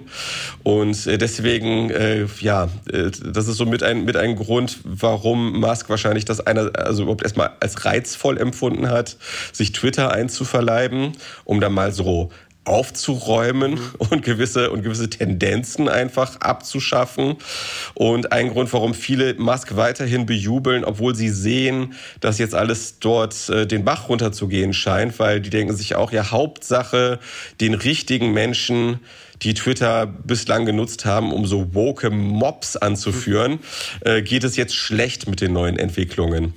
Keine Ahnung. Wie, wie, geht, wie geht es dir denn mit äh, dem, was jetzt bei Twitter passiert und wie sehr trauerst du, wenn denn jetzt tatsächlich alles den Bach gehen, runtergehen sollte, deiner Reichweite dort hinterher? Oh, gar nicht so sehr. Ich habe da auch drüber nachgedacht und habe es dann gesehen. Ich hatte irgendwie dieses Jahr endlich mal über 6000 Follower da geschafft. So. Ich habe mir ja wirklich jeden Follower verdient und Followerin. Ja, das glaube ich. Ähm, wirklich äh, dafür gearbeitet so, ja. Ich bin ja nicht born with a silver spoon, so wie du mit deinen 150.000 Leuten da. Ähm, und dann habe ich auch zuerst gedacht, äh, warum gehen die jetzt da? Warum, warum wird das gerade weniger? Und dann wurde mir das natürlich sofort klar, mit was das zusammenhängt. Und dann dachte ich mir so, ja, ganz schön konsequent von manchen Menschen. Finde ich eigentlich ganz gut. Weißt wenn du sagst, okay, finde das jetzt scheiße, dass der das jetzt übernommen hat, ähm, dann ist die Plattform für mich nicht mehr interessant, dann gehe ich halt, äh, finde ich, finde ich eigentlich ganz gut, weil das konsequent ist. Aber das sind natürlich mhm. auch Accounts, die nicht wie wir davon abhängig sind, von der Reichweite oder die halt irgendwie auch mal ein bisschen Geld damit verdienen äh, müssen oder keine Ahnung, da halt ihre Kunst rausfeuern. Das sind dann wahrscheinlich hauptsächlich so Privataccounts und so. Ähm, und viele davon sind ja auch zum Mastodon abgewandert oder haben irgendwas anderes gemacht. Aber für mich war Twitter ja auch noch nie so krass wichtig wie für dich. Ich meine, du hast ja in Krefeld das, das Twitter-Festival damals gemacht, zusammen mit dem Johannes Fleur und so. Ich meine, du hast ja die Plattform für dich auch schon so richtig einverleibt und ja, also abgekultet, ist jetzt blödes Wort, aber so, das war ja für dich schon extrem und enorm wichtig, was da passiert ist. Also ich würde mal behaupten, der, der Versicherungstobi, ähm, der halt äh, in seinem Alltagstrott da ab und zu zu seiner Versicherung geschlappt ist, und was heißt ab, ab und zu, bist ja jeden Tag dahin gegangen, äh, hat sich aus Twitter schon so das rausgeholt, was ich mir, keine Ahnung, aus aus irgendeinem anderen Medium halt hole. Also keine Ahnung, aus Punkrock-Musik mhm. oder so. Oder ich weiß es, kann ich nicht vergleichen. Und, und ja. ähm, so war ich mhm. nie. Also ich habe den Twitter-Account irgendwann vor zehn Jahren mal aufgemacht und hatte mit den gleichen Inhalten bespielt wie mein Blog, wie, wie Facebook und wie Insta. Ähm, mir würde es weher tun, wenn jetzt Instagram so richtig der Bach runtergeht, weil ähm, das mag, die mag ich echt gerne, die Plattform. Äh, da gucke ich mir sehr viel an. Äh, da, da werden auch immer, da kommen immer mehr Leute dazu. Ich mache gerne so zwischendurch mal spontan so ein paar Stories und so. Ob sich jetzt, jetzt jemand reinzieht oder nicht, ist mir egal. Aber das macht mir halt einfach Spaß. Aber Twitter, ich, ich sehe jetzt auch nicht, dass Twitter der Bach runtergeht. Twitter wurde einfach von einem fürchterlichen Menschen gekauft, der, für den das jetzt sein Spielball ist, der da verschiedene technische Sachen verändert, für die man jetzt auch noch bezahlen muss. Da habe ich dann gleich gedacht, oh geil, jetzt kann der Vogeltobi jetzt endlich mal sich seinen blauen Haken verdienen, den er schon mm. immer wollte. Ähm, äh, genau, und er holt halt jetzt noch ein paar Arschgeigen zurück, die jetzt lange blockiert waren. Das heißt, die, das letzte Stückchen, wie soll ich sagen, Würde, das Twitter noch hatte, mit teilweise Leute blockieren, die halt Bullshit von sich geben, äh, vor allem Rechtsextremisten, hat Twitter jetzt halt auch endgültig verloren.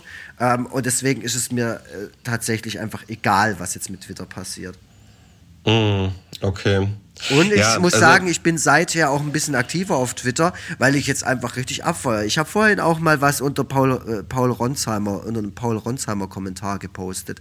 Habe ich vorher nie gemacht. Aber ich habe dann gedacht, ja. so, dummer Bildtyp, schreibt da irgend so eine Scheiße von wegen, was man darf und was nicht. Jetzt sind sie auf einmal alle ah, jetzt haben sie auf einmal alle so ganz komische Haltungen äh, über die, über die WM, teilweise in die Richtung, teilweise in die Richtung, auch total inkonsequent teilweise, wo ich mir auch denke, gerade die Bildzeit und die kann gerade ihr Maul halten, was, äh, keine Ahnung, äh, Positionierung zu irgendwelchen Sachen angeht, weil die positionieren sich ja eigentlich immer falsch.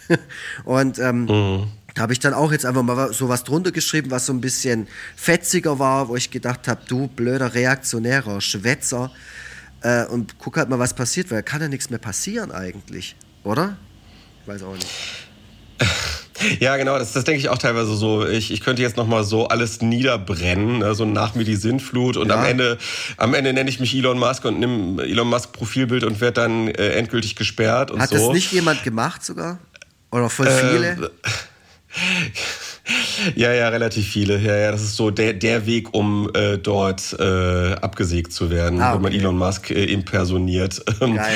naja, also ich, gut, ich, ich habe da verschiedene, äh, verschiedene äh, Gedanken und Empfindungen zu. Ähm, einerseits ähm, ist es richtig, richtig krass, dass bei Twitter quasi ab dem Moment, wo Elon Musk übernommen hat, meine Reichweite nur noch ein Viertel von mhm. dem war, was sie vorher war. Es ist auch total undurchsichtig, wen das trifft und warum das wen trifft. Äh, ich würde mal schätzen, dass es tendenziell eher große Accounts trifft, weil die ja gerade ermutigt werden sollen, äh, sich bei Twitter Blue anzumelden, was aber dann wiederum eh gerade nicht geht, mhm. Äh, weil Twitter Blue ja dazu führt, dass man eben wieder eine größere Reichweite bekommt, neben dem blauen Haken. So. Ähm, also das, das war so direkt der Eindruck, den ich hatte. Ähm, weil, also es kann nicht sein, natürlich nicht alles, was ich dort rausballere, ist äh, Gold und super witzig mhm. und so. Aber es hat sich halt, ich habe ja so einfach so meine Erfahrungen gesammelt. Ne? Eher maue Witze kriegen so am Ende so 300 Likes und dann äh, je, nach, je nachdem, wie gut Sachen ankommen, ist es dann nach oben offen. Aber ähm, alles, was äh, ich gepostet habe ab einem bestimmten Zeitpunkt, hat nur noch so ein Viertel von der Resonanz erhalten, was ich sonst so erwartet hätte. Mhm. So. Das heißt, ähm, eine, also das ist einerseits einfach krass und eine Riesenfrechheit, dass mir so mein, mein Publikum einfach so künstlich verknappt wird. Mhm. Also Leute, die ja theoretisch sogar Interesse daran hätten, was ich mache, kriegen das einfach nicht mehr gezeigt. Mhm. Was natürlich aber auch ein bisschen mit denen selber zu tun hat, weil die, also anscheinend relativ viele gar nicht die chronologische Timeline, sondern die Startseite nutzen. Mhm. Und äh, dort denen der Algorithmus meine Inhalte tendenziell jetzt nicht mehr anzeigt. So. Ähm, also das heißt, äh, eine, also das hat mir gerade am Anfang, als ich festgestellt habe, dass, dass, dass das der Fall ist, hat mir das große Probleme gemacht mhm. und äh, Zukunftsängste ausgelöst und was auch immer. Äh, mittlerweile habe ich mich jetzt daran gewöhnt und, und äh, denke aber auch, gut, allein unter dem Gesichtspunkt lohnt es sich gar nicht mehr so krass für mich, Twitter zu nutzen, ja. weil eh das einfach so im Nichts verpufft, was ich mache. So, der nächste Aspekt ist, äh, bei Twitter ist ein großer Teil meiner persönlichen Geschichte einfach hinterlegt. Mhm. Ähm, da habe ich zumindest mir jetzt mal mein Archiv runtergeladen. Also das ist ja schon mal etwas. Äh, es ist nicht komplett weg, mhm. aber ähm, es ist halt dann womöglich irgendwann nur noch auf meiner eigenen Festplatte und nicht mehr äh, öffentlich einsehbar vorhanden. Ja. Was ja auch ein allgemeineres Problem ist. Wenn Twitter wirklich irgendwann in die Binsen geht, geht ein sehr, sehr großer Teil der Internetgeschichte damit verloren. Ja, aber da kann ähm, ich schon mal kurz einlenken. Twitter wird nicht einfach verschwinden. Also das, nur weil wir das jetzt so, so fühlen, heißt es nicht, dass der Rest der Welt so fühlt. Äh, wie viele Plattformen, du, du wirst, glaube ich, erstaunt sein, wie viele Plattformen noch existieren, die dich seit zwölf Jahren nicht mehr interessieren. Ja, es, es, also es, gibt, es gab solche und solche Wege. Ja. Also zum Beispiel, also nehmen wir mal Blogs. Äh, es gibt als Bloganbieter gibt es Blogspot genau. von Google. Ja. Äh, dort gibt es immer noch alles. Ja. So, die, die Inhalte sind weiterhin erhalten. Es gab aber auch zum Beispiel einen Bloganbieter wie Posterous, mhm. ähm, der irgendwann, glaube ich, von Twitter gekauft wurde, mhm. einfach nur um Konkurrenz auszuschalten. Ja. Und äh, da sind die Inhalte einfach weg. So. Also es gibt, es gibt beide Möglichkeiten. Jetzt sagen, kann man natürlich sagen, okay, Twitter ist natürlich viel größer, ja. als Posterous es jemals war. Ähm, weiß man nicht, würde ich auch eher dazu tendieren, dass die, dass die Inhalte schon in irgendeiner Form erhalten bleiben.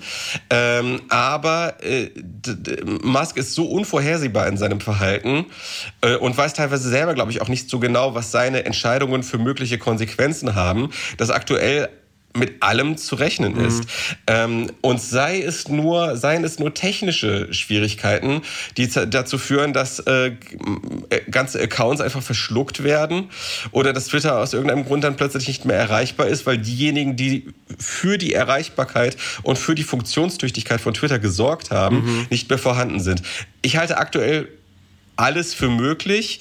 Manche Sachen sind wahrscheinlicher als andere, aber äh, zumindest äh, erwarte ich, erwarte ich Momentan tendenziell alles. Ähm, so, also das, so, das sind jetzt so äh, Aspekte, die ich äh, für schwierig halte. Mhm. Ähm, einerseits, einerseits, äh, dass, dass meine Inhalte möglicherweise dann irgendwann nicht mehr im Netz verfügbar sind, die ich dort gepostet habe, und dass meine Reichweite künstlich eingeschränkt wird, äh, dass damit halt auch vieles, was ich mir über die Jahre aufgebaut habe, einfach jetzt aktuell einfach kaputt gemacht wird. Mhm. Ich hoffe, ich hoffe, das ist nur ein vorübergehender Zustand und äh, dass irgendwann ich wieder die gewohnte Nutzerzahl über Twitter erreichen kann, denn ich würde ungern die Followerschaft, die ich dort habe, einfach aufgeben. So, ähm, ja, äh, genau und ähm, als Nutzer äh, muss ich sagen äh, und als Konsument war Twitter höchstwahrscheinlich eher eine negative, ein negativer Aspekt in meinem Leben, mhm. der sehr viel auch mit, mit, mit Sucht zu tun hatte.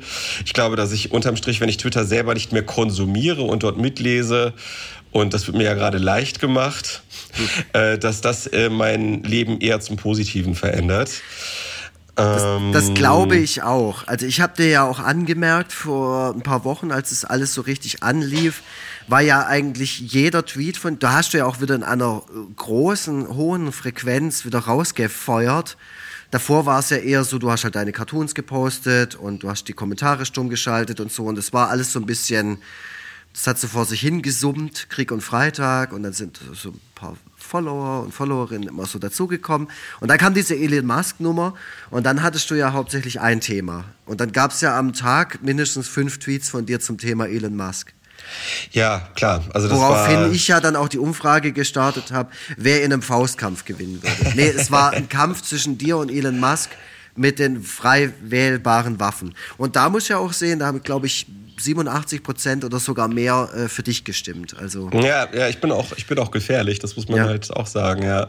Aber ich meine, da, das habe ich natürlich ein bisschen verarbeitet und Leute haben den Gag auch verstanden, weil viele ja auch gesagt haben, so boah, also den beschäftigt es ja gerade so richtig, richtig. Ja, ja, aber gut, ist, da bin ich ja auch nicht der Einzige. Ne? Also Natürlich, voll, voll, ja eine, aber äh, ganzes, war das ja auch relativ lange Thema.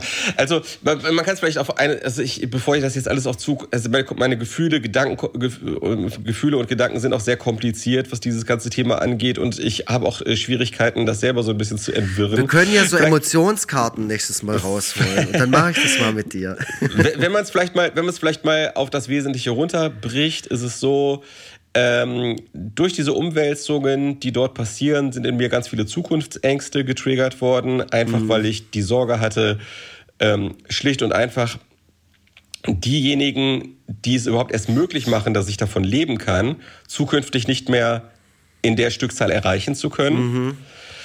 Ähm, deswegen dachte ich, also äh, wenn man jetzt auch noch mit äh, in die in die äh, Kalkulation einberechnet, dass ähm, gleichzeitig ja auch äh, es eine Neuausrichtung bei Instagram gibt, die ähm, Videos stärker gewichtet als Bildinhalte. Ja. Und Meta insgesamt sich gerade in schwierigem Fahrwasser befindet, ja. wo man sich eh fragen muss, wie wird die Entwicklung des Konzerns halt weitergehen, auch in Bezug auf Facebook, wo ich auch weiterhin noch eine sehr lebendige Community habe. Mhm. Ähm, all das, wenn man das all das bündelt, ähm, ja, hat das die Zukunft für mich doch sehr, sehr unsicher aussehen lassen und große Ängste in mir getriggert. Ja. Ähm, aber wenn ich jetzt versuche, vom Verstand her an das Ganze ranzugehen, glaube ich, dass da auch nicht so heiß gegessen wird, wie es gekocht wird. Und, und ich glaube, dass ich mittlerweile einfach in vielen Köpfen einfach als einfach als Größe vorhanden bin. Genau. Also das heißt, also das heißt, ich bin glaube ich gar nicht mal so sehr auf diese Plattform angewiesen, wie ich mir das oft einrede, ja. Ja. sondern äh, also nehmen wir mal als deutlich deutlich größeres Beispiel Stephen King. Mhm. Stephen Stephen King, den kennen die Leute Und wenn der ein neues Buch rausbringt, werden die Leute irgendwie davon erfahren und dieses Buch dann kaufen. Ja. Unabhängig davon, ob Stephen King jetzt bei Twitter einen Account hat oder nicht. Genau. Also, und, also ja, ja, ja. Äh, da, da will ich direkt ähm, äh, äh, das ergänzen. Und zwar, ich glaube, dass vor allem du oder auch viele andere sich von diesen Social Media Präsenzen auch ein bisschen zu abhängig machen und auch gemacht haben, auch vom Twitter-Account, weil man da eben direkte Resonanz bekommt als Mhm. Künstler, weil du eben nicht beim Verlag arbeitest und irgendeine Datenbank vor dir hast, wo dann immer steht, ah, heute wurden drei äh, schwere Knitter verkauft oder 30 oder sonst irgendwas und du für dich so eine Sicherheit hast von wegen, okay, es geht alles weiter, mein Leben geht als Krieg und Freitag weiter. Nee, du hast es halt über die ähm, Followerzahlen und über die Likes und Kommentare und so sehen können. Das ist genauso wie kürzlich, da habe ich eine Amazon-Rezension geschrieben zum Johannes Fleur Buch, zum neuesten. Und ähm, ich habe nicht das, ich habe das nicht da gekauft, aber ich habe halt gedacht, ja, das bringt ihm vielleicht was oder so, da steht ja noch nichts. Hatte gerade kurz Zeit, habe das gemacht und ich, ey, keine zwei Minuten später schreibt er mir bei WhatsApp, ey, danke für die Re äh, Rezension. Das und ich mein, äh, checkst du jeden Tag deine Amazon Seite von deinem Buch und er sagt ja, traurigerweise ja. Weil das die einzige Möglichkeit, Ja. der einzige Indikator für ihn ist, um irgendwie zu schauen, wo seine Kunst gerade steht. Obwohl Ja, genau. er dort nichts konsumiert äh, und, und, und das für ihn überhaupt eigentlich der, der hinterletzte Sündenpfuhl ist, Amazon, für mich ja auch. Aber es Mhm. ist trotzdem sehr, sehr schwierig. Wir müssen schon irgendwie monitoren können, du viel, viel mehr als ich, ähm, Ja. was gerade mit unserem Scheiß passiert und ob wir nächstes Jahr irgendwie, ob das Finanzamt um die, um die Ecke kommt und uns Mhm. auch noch der letzte Hahn zudreht. Ähm, das muss man schon auch, finde ich, mal äh, den Leuten bewusst machen. Und entweder muss man da auch wieder mehr darauf setzen, dass die Leute, die für uns die Produkte herstellen und dafür sorgen, dass die auf dem Markt erhältlich sind, also Verlage und Managements und so, die müssen sich vielleicht viel mehr jetzt auch darauf einstellen, ähm, wenn es alle, alles gesund jetzt abläuft und man sich vielleicht von diesen Social-Media-Plattformen auch immer mehr entfernt, uns vielleicht noch ein bisschen mehr in, zu informieren, damit wir beruhigt sind. Ist jetzt nur Ja. so eine kleine Theorie, aber das wäre manchmal gar nicht so schlecht. Und dann Ja, würde man vielleicht auch nicht so viel Content rausfeuern und so viel Output haben, um Resonanz zu bekommen, um zu gucken, äh, ist alles cool? Ist alles cool? Mögt ihr mich noch? Ja, ja, ja, das Resonanzthema ist tatsächlich ein sehr wichtiges, zumal ich Twitter ja auch als, als Teststrecke oft benutzt habe, um zu gucken, welche Inhalte funktionieren. Und also eigentlich war das ja so mein Standardprozedere. Zuerst bei Twitter und was dort gut läuft, dann woanders. So. Und da hatte sich ja zumindest, äh, zumindest für mich so eine Art Workflow zumindest ergeben, wie das alles bei mir so klappt. Und das ist natürlich auch alles jetzt gerade in der Neufindung und so. Voll. Und, Und ja, dann genau. vielleicht muss man dann ja. auch mehr Live-Action machen. Also vielleicht musst du mehr Lesungen machen, so jedes Wochenende mit richtigen Ja. Touren. Vielleicht musst du mehr Messen machen. Ich meine, du bist ja jetzt am kommenden Wochenende nicht auf der Comic-Con in Stuttgart. Ja, da also hättest du ich- vielleicht mal auftauchen sollen. Weißt du, sowas halt. Ja, also wir, wir, wir mal schauen. Also ich, ich glaube, also was ich glaube, wenn ich wirklich mal mit dem Verstand an alles rangehe, also meine, meine größte Angst ist ja irgendwann wieder in so einem Büro zu sitzen ne? Ja, und wieder genau. so Angestellter zu sein. So. Genau, das, und ich äh, glaube, das versuche wenn ich auch den Leuten zu erklären, weil, weil jetzt, jetzt kann man natürlich taugen und sagen, oh, der Vogeltobe mit seinem Social Media Geschwätz. Also ich will da auch eine Lanze für dich brechen und sagen, ja, du bist halt davon abhängig. Also Stephen King ist auch von seinen scheiß Buchverkäufen abhängig, aber da hockt halt auch eine Maschinerie dahinter, die halt Werbung schaltet. Dann Ja, äh, kommt es in klar. irgendein Magazin oder irgendwo wo hängt ein Poster in, in einem Buchladen oder so. Aber das muss halt erstmal jemand machen und das ist genau das, was du bei Twitter für dich selbst machen konntest, ohne dafür Ja. was zu bezahlen. Genau, genau. Ähm, das stimmt alles äh, und, und man muss sehen, wohin sich das entwickelt. Äh, Nichtsdestotrotz glaube ich, äh, viele kennen mich jetzt und werden und, und, und äh, werden jetzt unabhängig davon, ob die irgendwie über einen Post gestolpert sind, sich weiterhin für meine Sachen interessieren und, äh, und, und meine Bücher in Buchläden wahrnehmen, wenn sie sie dort finden und so. Natürlich alles auf einem ganz anderen Level als jetzt so diese ganz großen Leute. So, aber ähm, ich glaube, ich glaube, ich habe äh, mich so ein, zumindest ein bisschen von diesen Plattformen emanzipiert und ähm, ich glaube tatsächlich äh, ich bin mittlerweile so auf einem äh, Level angekommen, wo es immer in irgendeiner Form für mich weitergeht. Also das mhm. kann ich vielleicht noch so als positiven Outlook noch so am Ende sagen. Also ich glaube nicht, dass ich irgendwann wieder bei der Versicherung arbeiten werde. Das glaube ich das auch nicht. Und ich sage auch eins, und jetzt kommt eine Prognose und ihr könnt es dann gerne zitieren. Es wird einen Nachfolger geben von Twitter, der auch kom kommerzieller sein wird, kommerzieller als Mastodon, da bin ich mir ganz sicher. Da hocken jetzt schon Leute, die sehen das, was da gerade alles passiert und die hocken sich hin und die sind jetzt auch noch moralisch auf der richtigen Seite. Das werden die dann irgendwann mal nicht mehr sein, weil sie voll viel Geld verdienen. Ähm, mhm. Äh, aber genau das passiert gerade wahrscheinlich. Irgendwo wird gerade das Next Big Thing entwickelt und es ist ja. dann vielleicht nicht das nächste, was als Next Big Thing angekündigt wird, aber vielleicht ist es danach. Ja. Und irgendwas glaub, wird glaub, sich dann wieder durchsetzen. Und dann ist Twitter halt da, so wie Facebook halt jetzt einfach da ist. Aber ich meine, wie interessant ist Facebook noch? Naja, wie gesagt, ich habe noch eine, halt. ich habe ich hab zumindest noch eine lebendige Community dort. Also das ja, scheint auch, auch ein bisschen mehr los zu sein, als man so meint, aber keine aber Ahnung. Aber der Jan Böhmermann hat ja auch mal gesagt, Facebook ist halt irgendwie äh, das Reich der lebenden Toten oder so. Das ist halt echt so, ein Zombie-Auflauf. Ja, keine Ahnung, keine Ahnung. Also ich, ich, ich, schwer zu sagen. Wahrscheinlich ist es einfach nur eine ältere Userschaft, als es früher mal der Fall war. Aber irgendwer ist da schon noch aktiv. Weiß da sind nicht. sehr viele Menschen aktiv, ganz klar. Ja. Das will ich gar nicht in, in, in Frage stellen und irgendwie die Relevanz mhm. absprechen oder sowas. Aber für uns so emotional ist es jetzt nicht mehr. Also ich ja. krieg ab und zu mal noch Erinnerungen, zum Beispiel meine Timeline gespült, die sind neun, zehn Jahre alt, aber keine Erinnerungen, die so zwei Jahre alt sind, weil ich mhm. einfach keine privaten Fotos mehr dort poste oder irgendwie mhm. schreibe, ich freue mich auf den nächsten Predator-Film. Also mhm. da hat man ja früher ja wirklich jeden Scheißdreck rausgefeuert und das ist ja auch ich nicht weiß. mehr so. Und so wird Twitter auch irgendwann sein. Da werden also ja. von, für die Leute, die sich da nicht abmelden und die noch halbwegs Idealismus im Körper haben, die werden natürlich das immer noch nutzen, um irgendwie ab und zu mal Werbung zu machen oder irgendwo mal einen Kommentar zu setzen. Aber mehr wird da auch nicht mehr passieren. Aber da, wo es so ja. richtig gekocht wird, das wird wahrscheinlich aber auch nicht Mastodon sein. Ich glaube, ja, da ähm, wird irgendwas in den nächsten ein, anderthalb Jahren. Mind mm. my words. Ja, also äh, Jack, der Twitter gegründet hat, hat ja schon selber was in der Entwicklung, äh, ein, ein soziales Netzwerk.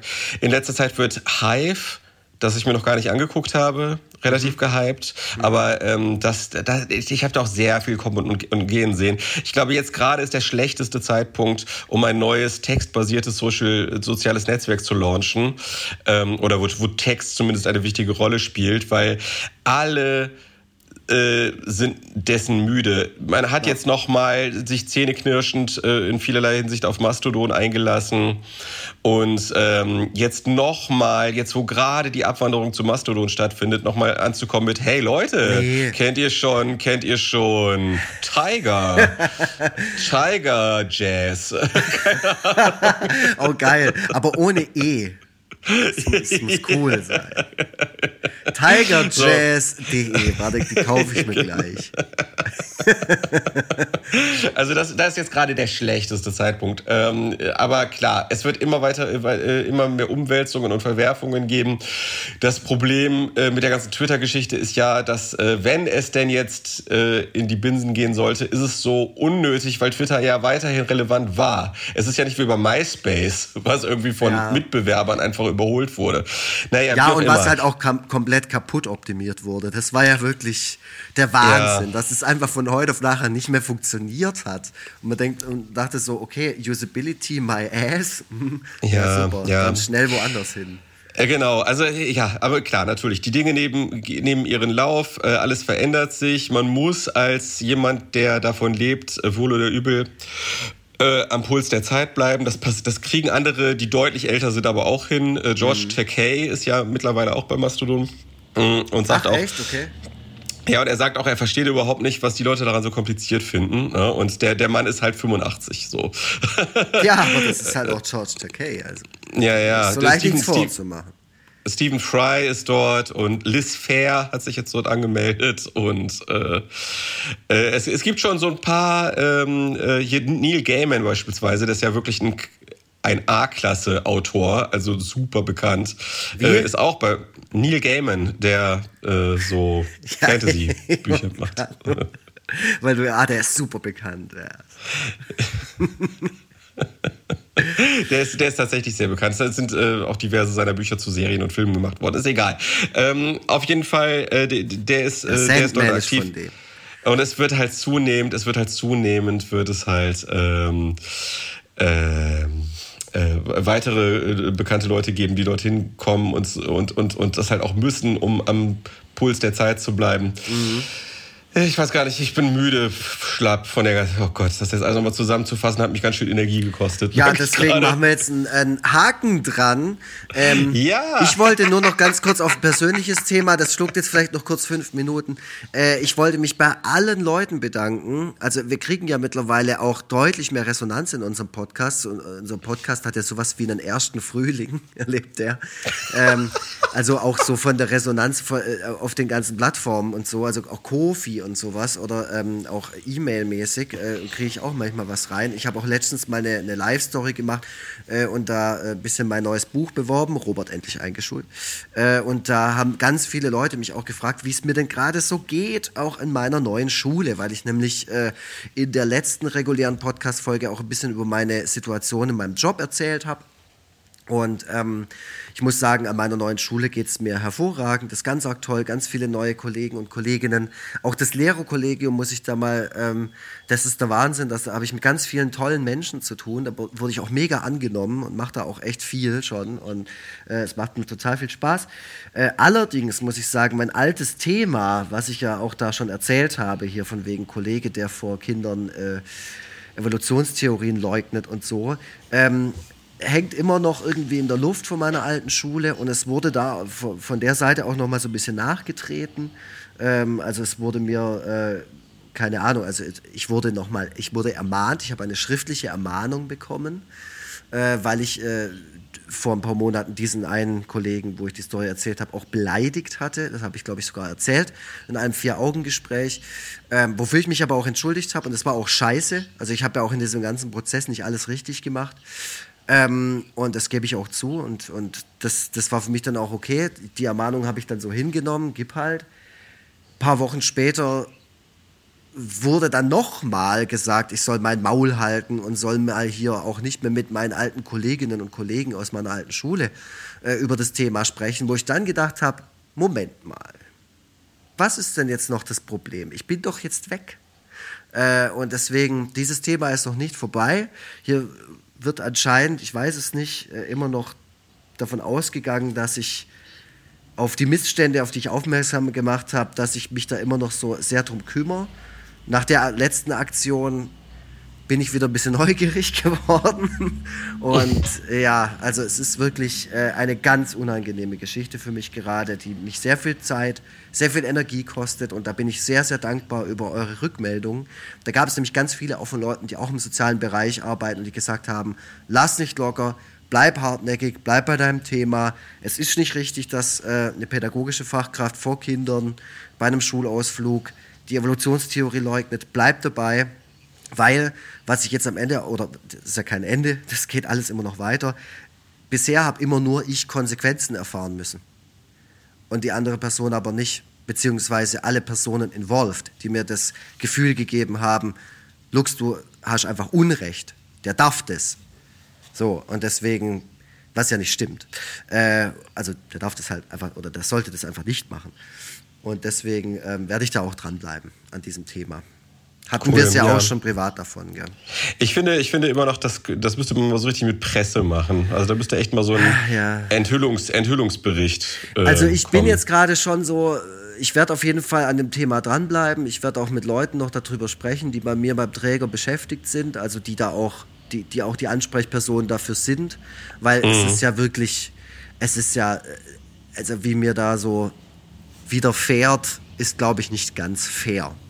Aber ich ja. bin da auch äh, an, an Infos interessiert. Leute, die sich, äh, keine Ahnung, in Gewerkschaften oder sowas stark machen. Und, also ich bin ja selber auch aus einer Gewerkschaftsfamilie. Ich kenne mich auch ein bisschen aus und habe Gott sei Dank auch viel Beratung aus, aus meiner Familie und so, ähm, die natürlich alle zu mir sagen, ja, du hast einfach recht und bleib dran. Aber es ist halt auch sehr, sehr zermürbend Und es ist auch so ein Thema, ich schleppe das ja immer mit. Und andererseits, es nimmt ja auch noch Einfluss auf meinen, also emotional Einfluss auf meinen eigentlichen Job. Und ich will ja einfach einen guten Erzieherjob machen. Also mir liegt ja mein Job wirklich am Herzen. Ich mache den ja wirklich sehr, sehr gerne. Aber ich merke halt, dass es mich halt immer weiter, äh, wie soll ich sagen, ja, zermürbt, ist schon das richtige Wort. Mhm. Ja. ja. Okay. Genau. Und da danke für euren Support. Ähm, ich halte euch auf dem Laufenden.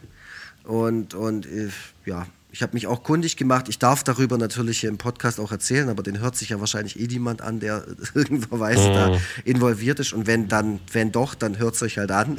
ich sage ja nichts Falsches. Ich, ich nenne ja. keine Namen, so, also ich darf alles sagen, was ich, ja. was ich will.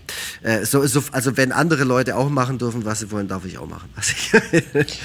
Und, ähm, alles klar. Nee, nee, also ganz ehrlich, wenn du das einfach machen kannst, ohne Konsequenzen dazu erfahren, äh, zudem kommt noch, dass man Kinder mit dem Z-Wort angesprochen hat, jahrelang und darauf auch aufmerksam gemacht wurde, dass das nicht geht und dass das nicht cool ist, vor allem nicht im pädagogischen Bereich. Und auch daraus mhm. nichts resultiert. Also da kann ich ja wirklich, dann sind wir ja wirklich in, einer, in so einer Trump-Generation, wo man sich einfach ja. hinstellen kann, irgendwas sagen und hinterher auch einfach sagen, nee, habe ich nicht gesagt. Ja. Und dann, ah, okay, scheiße, können wir nichts machen, Pech gehabt. Und ähm, dann noch schnell zu etwas Erfreulichem, wo wir gerade beim Thema Unterstützung sind. In letzter Zeit kam relativ viel Kaffeegeld rein. Ihr ah, seid ah, cool. echt mega. Äh, auch in, natürlich mit ähm, hier äh, geilen Kommentaren, die ich jetzt vorlesen möchte. Einmal von MacBool steht hier Kneiptour in Cannstatt. Ja, steht hier. Ja, weil ich ja das angeboten habe äh, im Zuge unserer ähm, äh, äh, Folge von Herr Lehmann, wo wir über den Film Herr Lehmann, solltet ihr ja, euch anhören, genau. war eine sehr gute Folge. Äh, und da habe ich gesagt, ich mache mal eine Kneipentour mit dem Vogeltobi und füll den so richtig ab. In jeder Kneipe nochmal ein Uso. Das wird so geil. Das wird der Wahnsinn. Das wird wahrscheinlich auch von einem Kamerateam äh, begleitet. Okay, dann mache ich das. Ach so, stimmt. Publicity. Okay, machen wir. Also dir, okay. du bist dir dazu nix, für nichts zu schade. Äh, auch wenn nee, du wir machen hier du, durch die Nacht mit. Wir machen durch die Nacht Durch die mit. Nacht mit Lux und äh, ja. Vogeltobi. Okay, ja, machen wir. Und dann das zweite ist von Eddie van Blunt, der schreibt, einfach mal danke für euren Podcast, in Klammern inklusive Spin-off, Klammer zu, macht weiter so, bleibt stabil. Danke, Eddie. Dann cool. schreibt Nadine, Danke euch für die wunderbare Unterhaltung. PS, sollte es mal zu einer Kneipentour in Bad Cannstatt kommen, sagt Bescheid, da bin ich dabei. Ja geil, wir machen das mit Fans. Ja geil. mit Podcast-Fans. Ähm, Leo ist äh, fast schon mein Favorit der letzten ähm, Kommentare. Der schreibt einfach nur Grüße. Ohne ja. irgendein Satzzeichen. Grü Leo, Grüße zurück. Grüße zurück. Auch ohne Satzzeichen. Danke dir. Danke für eure Kaff Cafés ähm, ich habe mir die alle äh, heute schon nacheinander reingebombt. Geil. Ja. Super. Ja, dann äh, bleibt uns nur den Leuten zu danken, die bis jetzt am Ball geblieben sind. Ich vermute, es sind eher so Social Media Affine, ja, die sich das komplett angehört haben. Ich weiß nicht, ob meine Mutter jetzt noch mit am Ball ist. äh, keine Ahnung. Ich habe versucht oder wir haben versucht, es äh, einigermaßen ähm, äh, unnerdig zu halten. Naja. Aber ich glaube, aber ich glaube, es ist uns vielleicht auch nur so halb geglückt. Ähm, ja, so ist es halt. Aber das Thema, das äh, lastete mir auf der Seele und du fandest es auch interessant und ja. das musste, glaube ich, einfach mal raus. Äh, die letzte Folge, wo wir uns ausführlich mit Social Media befasst haben, ist ja bestimmt auch schon wieder zwei Jahre her. Das muss einfach hin und wieder mal sein. Genau. Ja, ähm, ja und damit äh, möchte ich mich verabschieden. Ich habe Hunger, ich habe Durst. Äh, ich auf Bier und auf Wurst. Genau. Ja. okay, tschüss. Ja, äh, ja, tschüssle. Schnitt, Mix und Mastering von iLaid Back Sound.